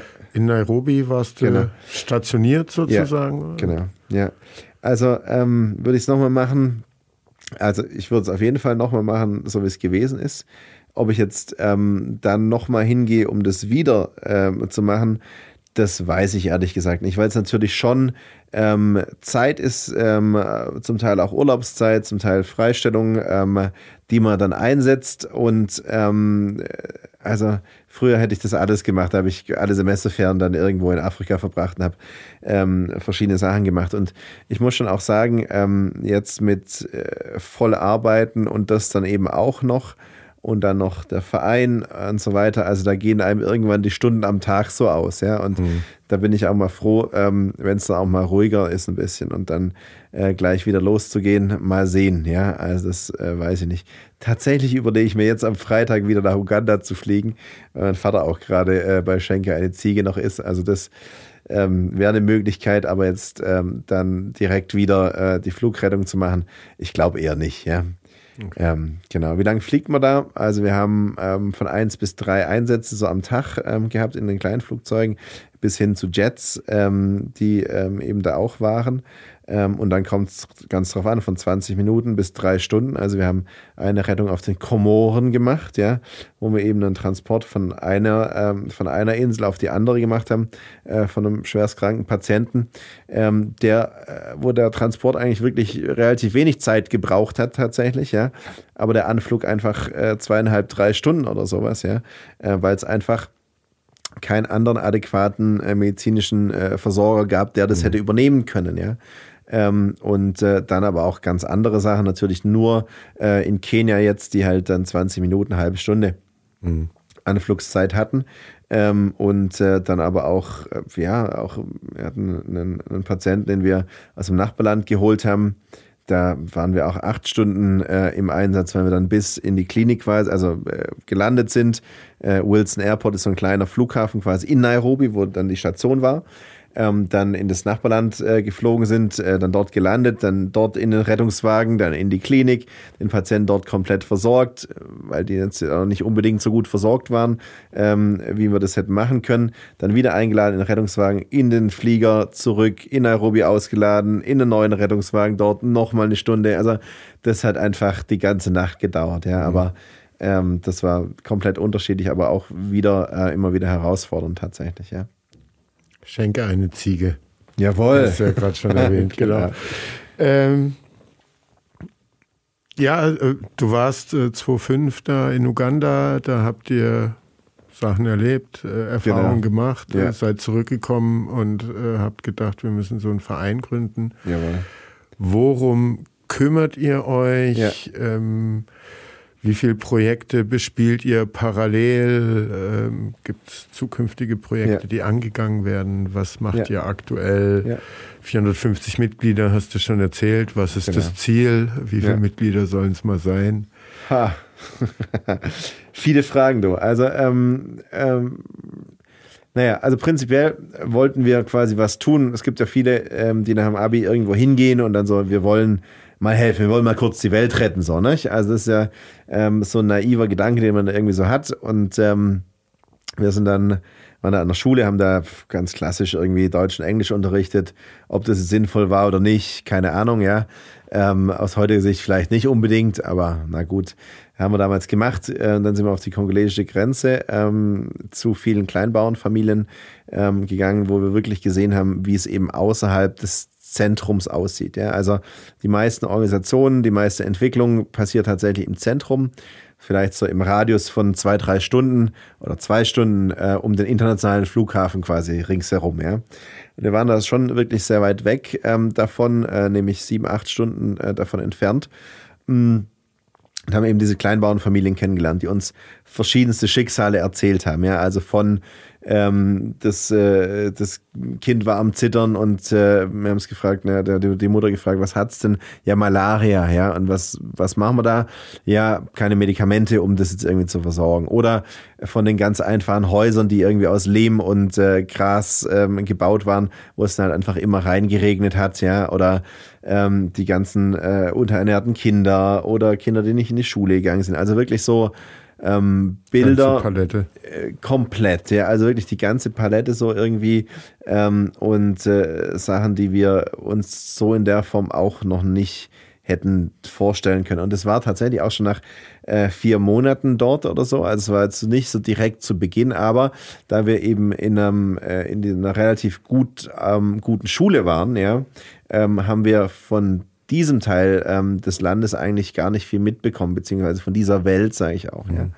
Ähm, und dann haben wir gesagt, wir wollen da was machen, wir wollen da was verändern, haben dann ähm, hier in Deutschland erstmal angefangen, haben dann in Uganda ähm, oder die Uganda, ähm, die Partner, ähm, die Familien ähm, mit äh, Freunden von uns zusammen, ja, äh, haben dann dort das Partnerprojekt Give a Goat eben gegründet, ja, äh, mit den Schwerpunkten Bildung, Gesundheit und Einkommenssicherheit. Das sind so die drei großen äh, Punkte, die ich vorhin ja auch schon ähm, angesprochen hatte. Ähm, um einen ganzheitlichen Ansatz zu machen. Also nicht um irgendwo hinzugehen, mal kurz ein Programm zu machen, mal einen, einen Brunnen zu graben, mal, ähm, keine Ahnung, äh, irgendwie einen, ein Tier jedem zu geben oder eine Pflanze jedem zu geben und dann komplett in die Breite zu gehen. Ja? Wir haben gesagt, wir machen da einen ganzheitlichen Ansatz und wollen zeigen, dass es eben auch möglich ist, Entwicklungszusammenarbeit auf Augenhöhe zu machen, wo ähm, auch die bei denen es ankommt, mitentscheiden oder vor allem entscheiden, was sie auch brauchen und wir eben diesen Ansatz verfolgen. Und ähm, da fängt es an mit ähm, den, den, den, den Schulungen quasi in tropischer Landwirtschaft, HIV-Aids-Prävention, ähm, äh, natürlich Ziegenhaltung, ähm, Zero Grazing, dass es eben auch nicht Könntest du äh, unschädlich ist. inzwischen auch Ziegenbauer werden? Äh, voll, ey. Also was ja? ich da alles, oh Gott, was ich da alles äh, gelernt habe, das ist unvorstellbar und das ist ja auch das Käse wirklich Faszinierende daran. Ha? Käse kannst du auch mal? Ja, leider nicht. Also das okay. Problem ist, ähm, das, das ist doch noch ein Ziel. Gern, das, können, das ist ein Ziel. Äh, das ist tatsächlich echt so. Ähm, wir haben da äh, sehr viele Ziegen, ja. Also das sind äh, die Zucht quasi. Ähm, und dann bekommen diese Familien eben dann eine Ziege, ähm, die zum Teil Milch gibt, aber tatsächlich ist es so, dass die ähm, jetzt nicht so massiv viel Milch geben, dass äh, man da auch wirklich Käse draus machen könnte. Mhm. Weiteres Problem ist natürlich auch die Lagerung gerade ne? in den Tropen. Ähm, das richtig zu lagern, haben wir auch rumexperimentiert, haben da so äh, tiefe Löcher gegraben, um dann so äh, Kühlschränke dann da irgendwie zu bauen und so weiter. Aber äh, da haben wir jetzt noch nicht so den, ähm, den, den äh, wie heißt das, Golden Bullet quasi gefunden, ähm, um das äh, gescheit machen zu können. Ja, aber ähm, die Ziegenhaltung und äh, das würde ich mir äh, durchaus zutrauen. Ja, genau. Also das ist äh, ein Bereich, diese ganzen äh, Bildungsprogramme, Erwachsenenbildungsprogramme. Dann haben wir auch ein äh, kleines Gesundheitszentrum mit 15 Betten, das ist auch schon seit zehn Jahren. Ähm, und das ist das große Ziel und das ist tatsächlich, was jetzt wirklich richtig ernsthaft und wirklich auch sehr schnell am Entstehen ist. Das ist eine Sekundar- und Handwerksschule ähm, mit ähm, Handwerksklassen, also mit Schreinerei, Schneiderei, ähm, Car Repair, Welding, ähm, äh, Ele Elektrizität, also wirklich so handwerklichen Berufen, die sie auch wirklich brauchen können. Ja? Mhm. Die Schulbildung ist ähm, noch aus der Kolonialzeit leider ähm, sehr, ähm, äh, sehr akademisch. Also das englische Schulsystem ist da ähm, mit Biologie, Chemie, Physik, sonst was Fächern, die sie eigentlich tatsächlich nicht so wirklich brauchen. Ja? Also mhm. es ganz viel Landwirtschaft, da ist ganz viel Handwerk, also in diesem Bereich äh, im ganzen Land. Und äh, das soll eben auch diese Schule ähm, eben auch bewirken, die gerade am Entstehen ist und äh, wo es eigentlich auch wirklich super läuft. Und man muss schon auch sagen, ähm, dass ähm, wir diese äh, Möglichkeit, das auch zu machen, eben auch hier Deutschland zu verdanken haben, weil ähm, wir doch viele Unterstützer hier haben, ja, also über die 450 Vereinsmitglieder natürlich äh, weit hinausgehend. Ähm, das sind Privatleute, das sind Firmen, das sind Städte, Stadt Heilbronn, ja, also äh, der Oberbürgermeister von Heilbronn ist ein großer äh, Freund von Schenker Einzieger und Supporter. Und auch der Gemeinderat ähm, hier haben wir durchaus auch. Das hat nichts mit eurer Gaffenberg-Vergangenheit nee, zu tun. Nee, überhaupt nicht. Obwohl äh, er ja auch äh, auf dem Gaffenberg tätig war. Also wir sind das schon sehr freundschaftlich verbunden, das muss ich schon sagen, klar. Ähm, aber ähm, er war auch ähm, der, der Redner bei unserem zehnjährigen Jubiläum, wo ähm, dann auch die Idee geboren wurde, in Heilbronn eben diesen Top für Entwicklungsprojekte ähm, eben aufzumachen, ja. Ähm, oder das eben schon eben entstehen war, da hat es uns damals äh, mitgeteilt gehabt und da sind schon ähm, die eine oder andere Sache eben auch entstanden. In so einem, ähm, in so einem, in so einem Gesundheitszentrum, ähm, wo zum Beispiel das Ultraschallgerät und die Ausbildung ähm, von, ähm, von Zweien da eben von der Stadt Heilbronn mitfinanziert, ja ähm, um ähm, diesen Schwerpunkt, um Diagnostik ähm, eben auch ordentlich machen zu können. Ja? Oder jetzt aktuell ähm, einen Bereich aus, der, äh, aus, aus dem Bereich Landwirtschaft, ähm, wo wir ähm, Bäume haben, um da Begrünung zu machen, Aufforstung quasi zu machen. Auch das wird unterstützt und da sind wir wirklich äh, froh drüber. Ja? Und äh, das ist ja ein Teil, der dazu eben beiträgt, ja, also zu dem Gesamtprojekt. Und diese Schule, ähm, genau da finanziert ihr den Bau, aber dann Ja. auch die Lehrkräfte, die da arbeiten oder zum Teil mit oder Okay, das ist der vierte Schwerpunkt, den habe ich verschwiegen. Also der vierte Schwerpunkt ist, dass wir irgendwann hier rausgehen und das auf eigenen Beinen steht. Dass wir irgendwann sagen können, Schenke eine Ziege ähm, hat es unterstützt und jetzt läuft's. Ja, wir wollen das erste Entwicklungsprojekt werden, das sich komplett überflüssig macht. Ja. Und das ist echt ein Ziel, das ähm, uns wirklich sehr viel wert ist, weil ähm, es gibt ganz viele Abhängigkeiten, die natürlich langfristig geschaffen werden. Also jeder kennt ja verschiedenste Projekte aus der, was ich, Kirchengemeinde, Schule, was weiß ich was, ja. Und es sind ja läng längstjährige Partnerschaften, die auch nie aufhören, ja. Wir wollen, dass es irgendwann aufhört und dass Schenke ein Siegel vielleicht weiter besteht, was anderes macht oder vielleicht anderswo, ja, aber dieser Bereich eben abgeschlossen ist. Und das ist da ähm, äh, sicher das, äh, das vierte Ziel. Und deshalb ähm, möchten wir auch ähm, da irgendwann rausgehen aus dieser Schule und sagen, ja, jetzt ähm, läuft das Ganze, jetzt funktioniert das, ähm, die Schüler müssen auch ähm, Schulgelder bezahlen, die werden über das Projekt kofinanziert, über verschiedenste äh, Maßnahmen. Wir haben zum Beispiel einen Ziegenkaffee, den wir hier im Kaffeehaus Hagen zusammen machen, der auch wirklich äh, ganz großartig ist und äh, wirklich toll ankommt. Ähm, oder unsere Fotokalender und verschiedene andere ähm, Dinge eben, ähm, die dann dazu dienen, ähm, dass das Gesamtprojekt ähm, an sich sich selbst kofinanziert untereinander und Schenke ein Siege irgendwann da auch wirklich rausgehen kann und Give a God Africa alleine dasteht. Genauso ist es. Ja. Und äh, du meintest, äh, der Verein äh, und was er dort umsetzen konnte, hat Deutschland viel zu verdanken. Also sind eure Mitglieder und Unterstützer wirklich äh, aufs ganze Land verteilt oder passiert schon ziemlich viel oder das meiste aus Heilbronn und Heilbronns Umfeld Ja, heraus? das ist schon so. Das ist schon so, dass ähm, das, äh, das meist tatsächlich in Heilbronn passiert, ja.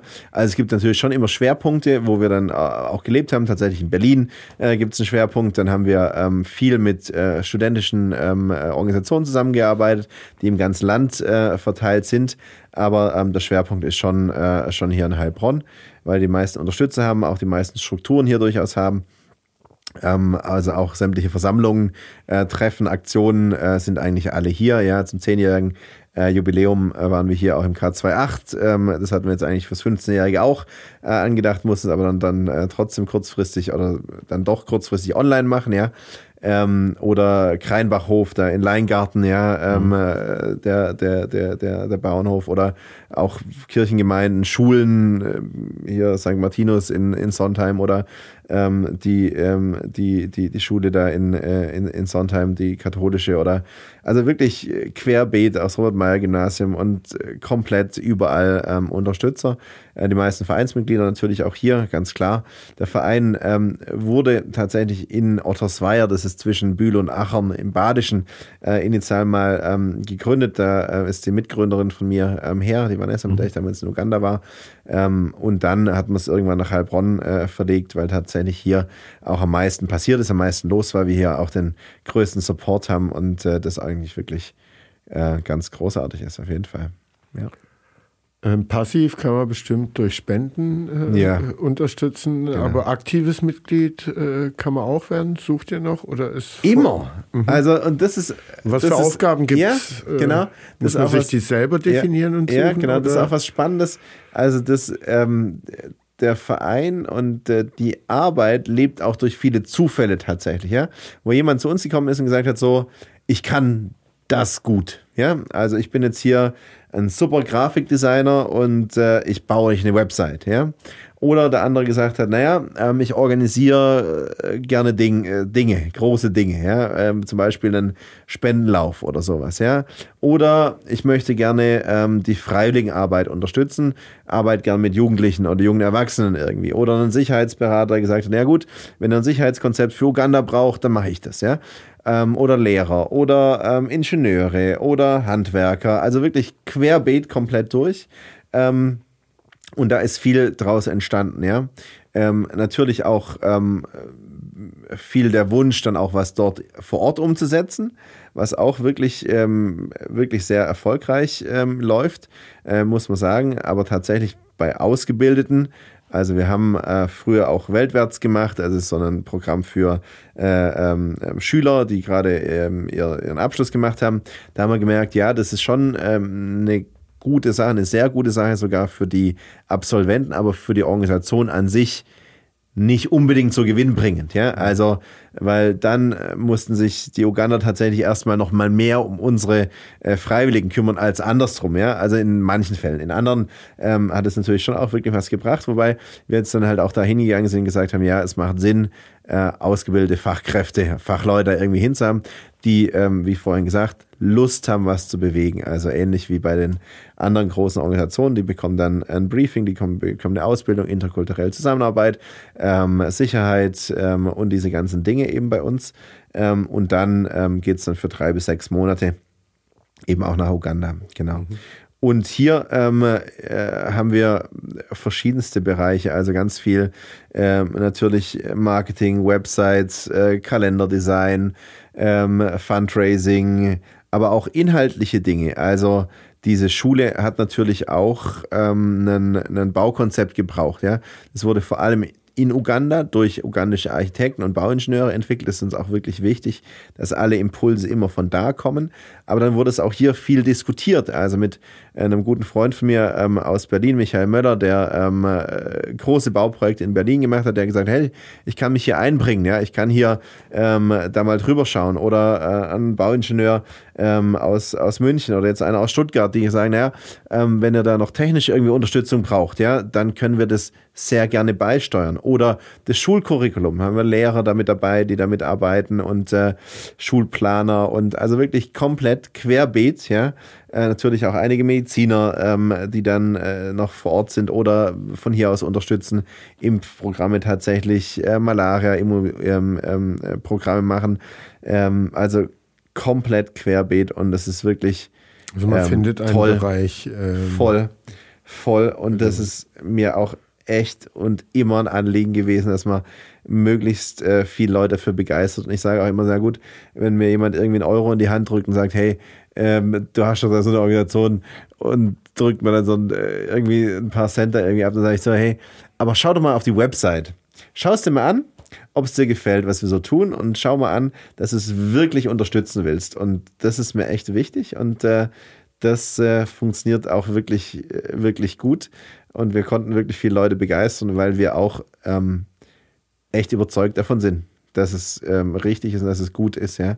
Und äh, es geht gar nicht anders. Ja? Also wenn man ähm, Leuten was aufzwingt, und das ist sicher ein Manko der Entwicklungsarbeit der letzten Jahrzehnte, dann ähm, ist es schwierig, wenn man sagt, entwickelt was, ähm, sagt uns, woran wir zusammen arbeiten können, ja, dann ist es eine ganz andere Geschichte, dann ist es ein ganz anderes Herangehen, eine ganz andere Zusammenarbeit, weil dann ist auch Ownership da, dann gehört es mhm. denen auch, ja, und dann ähm, macht man das zusammen. Und ich erinnere mich an eine ganz tolle Szene, da hatten wir gerade ein Gebäude gebaut, ähm, um, um, um, um, Schule mal ähm, zu, auszuprobieren, wo wir eine, eine, so eine Abschlussklasse da irgendwie hatten, eine Primarschulklasse. Dann haben wir uns mit den Familien getroffen. Das sind insgesamt dort äh, 750 Familien mittlerweile, über 5000 Menschen, also richtig viel.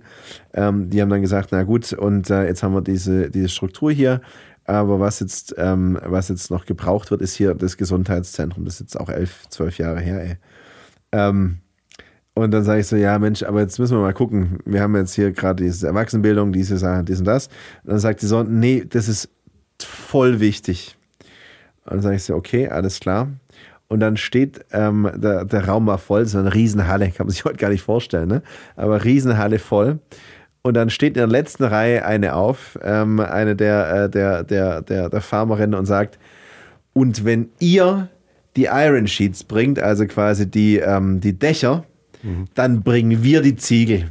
Mhm. Und es war so ein, so ein Gänsehautmoment, weil ich gedacht so, oh, wie cool einfach, ja, dass die das unbedingt haben wollen und dass die unbedingt mit uns zusammen ähm, diese Sache entwickeln wollen. Und das war echt, also das ist immer der Antrieb und das macht immer richtig, richtig Bock. Ja.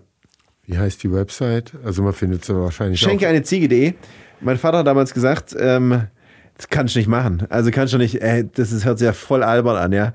Aber das Schöne dran ist, es kann sich einfach jeder daran erinnern. Es heißt, alle schenke eine Ziege, die Website, Facebook, Instagram, alles quasi, ja, weil man kann sich's merken und äh, es äh, ist sympathisch und so wollen wir auch sein. Ähm, und äh, wir ja, sind, sind für alles zu haben, sind äh, zu allem bereit und wollen unbedingt äh, da was verändern. Genauso ist es. Ja. Also ich denke, da werden jetzt auch ein paar Zuhörer, hoffe ich, und Zuhörerinnen zumindest mal auf die Website schauen. Gerne.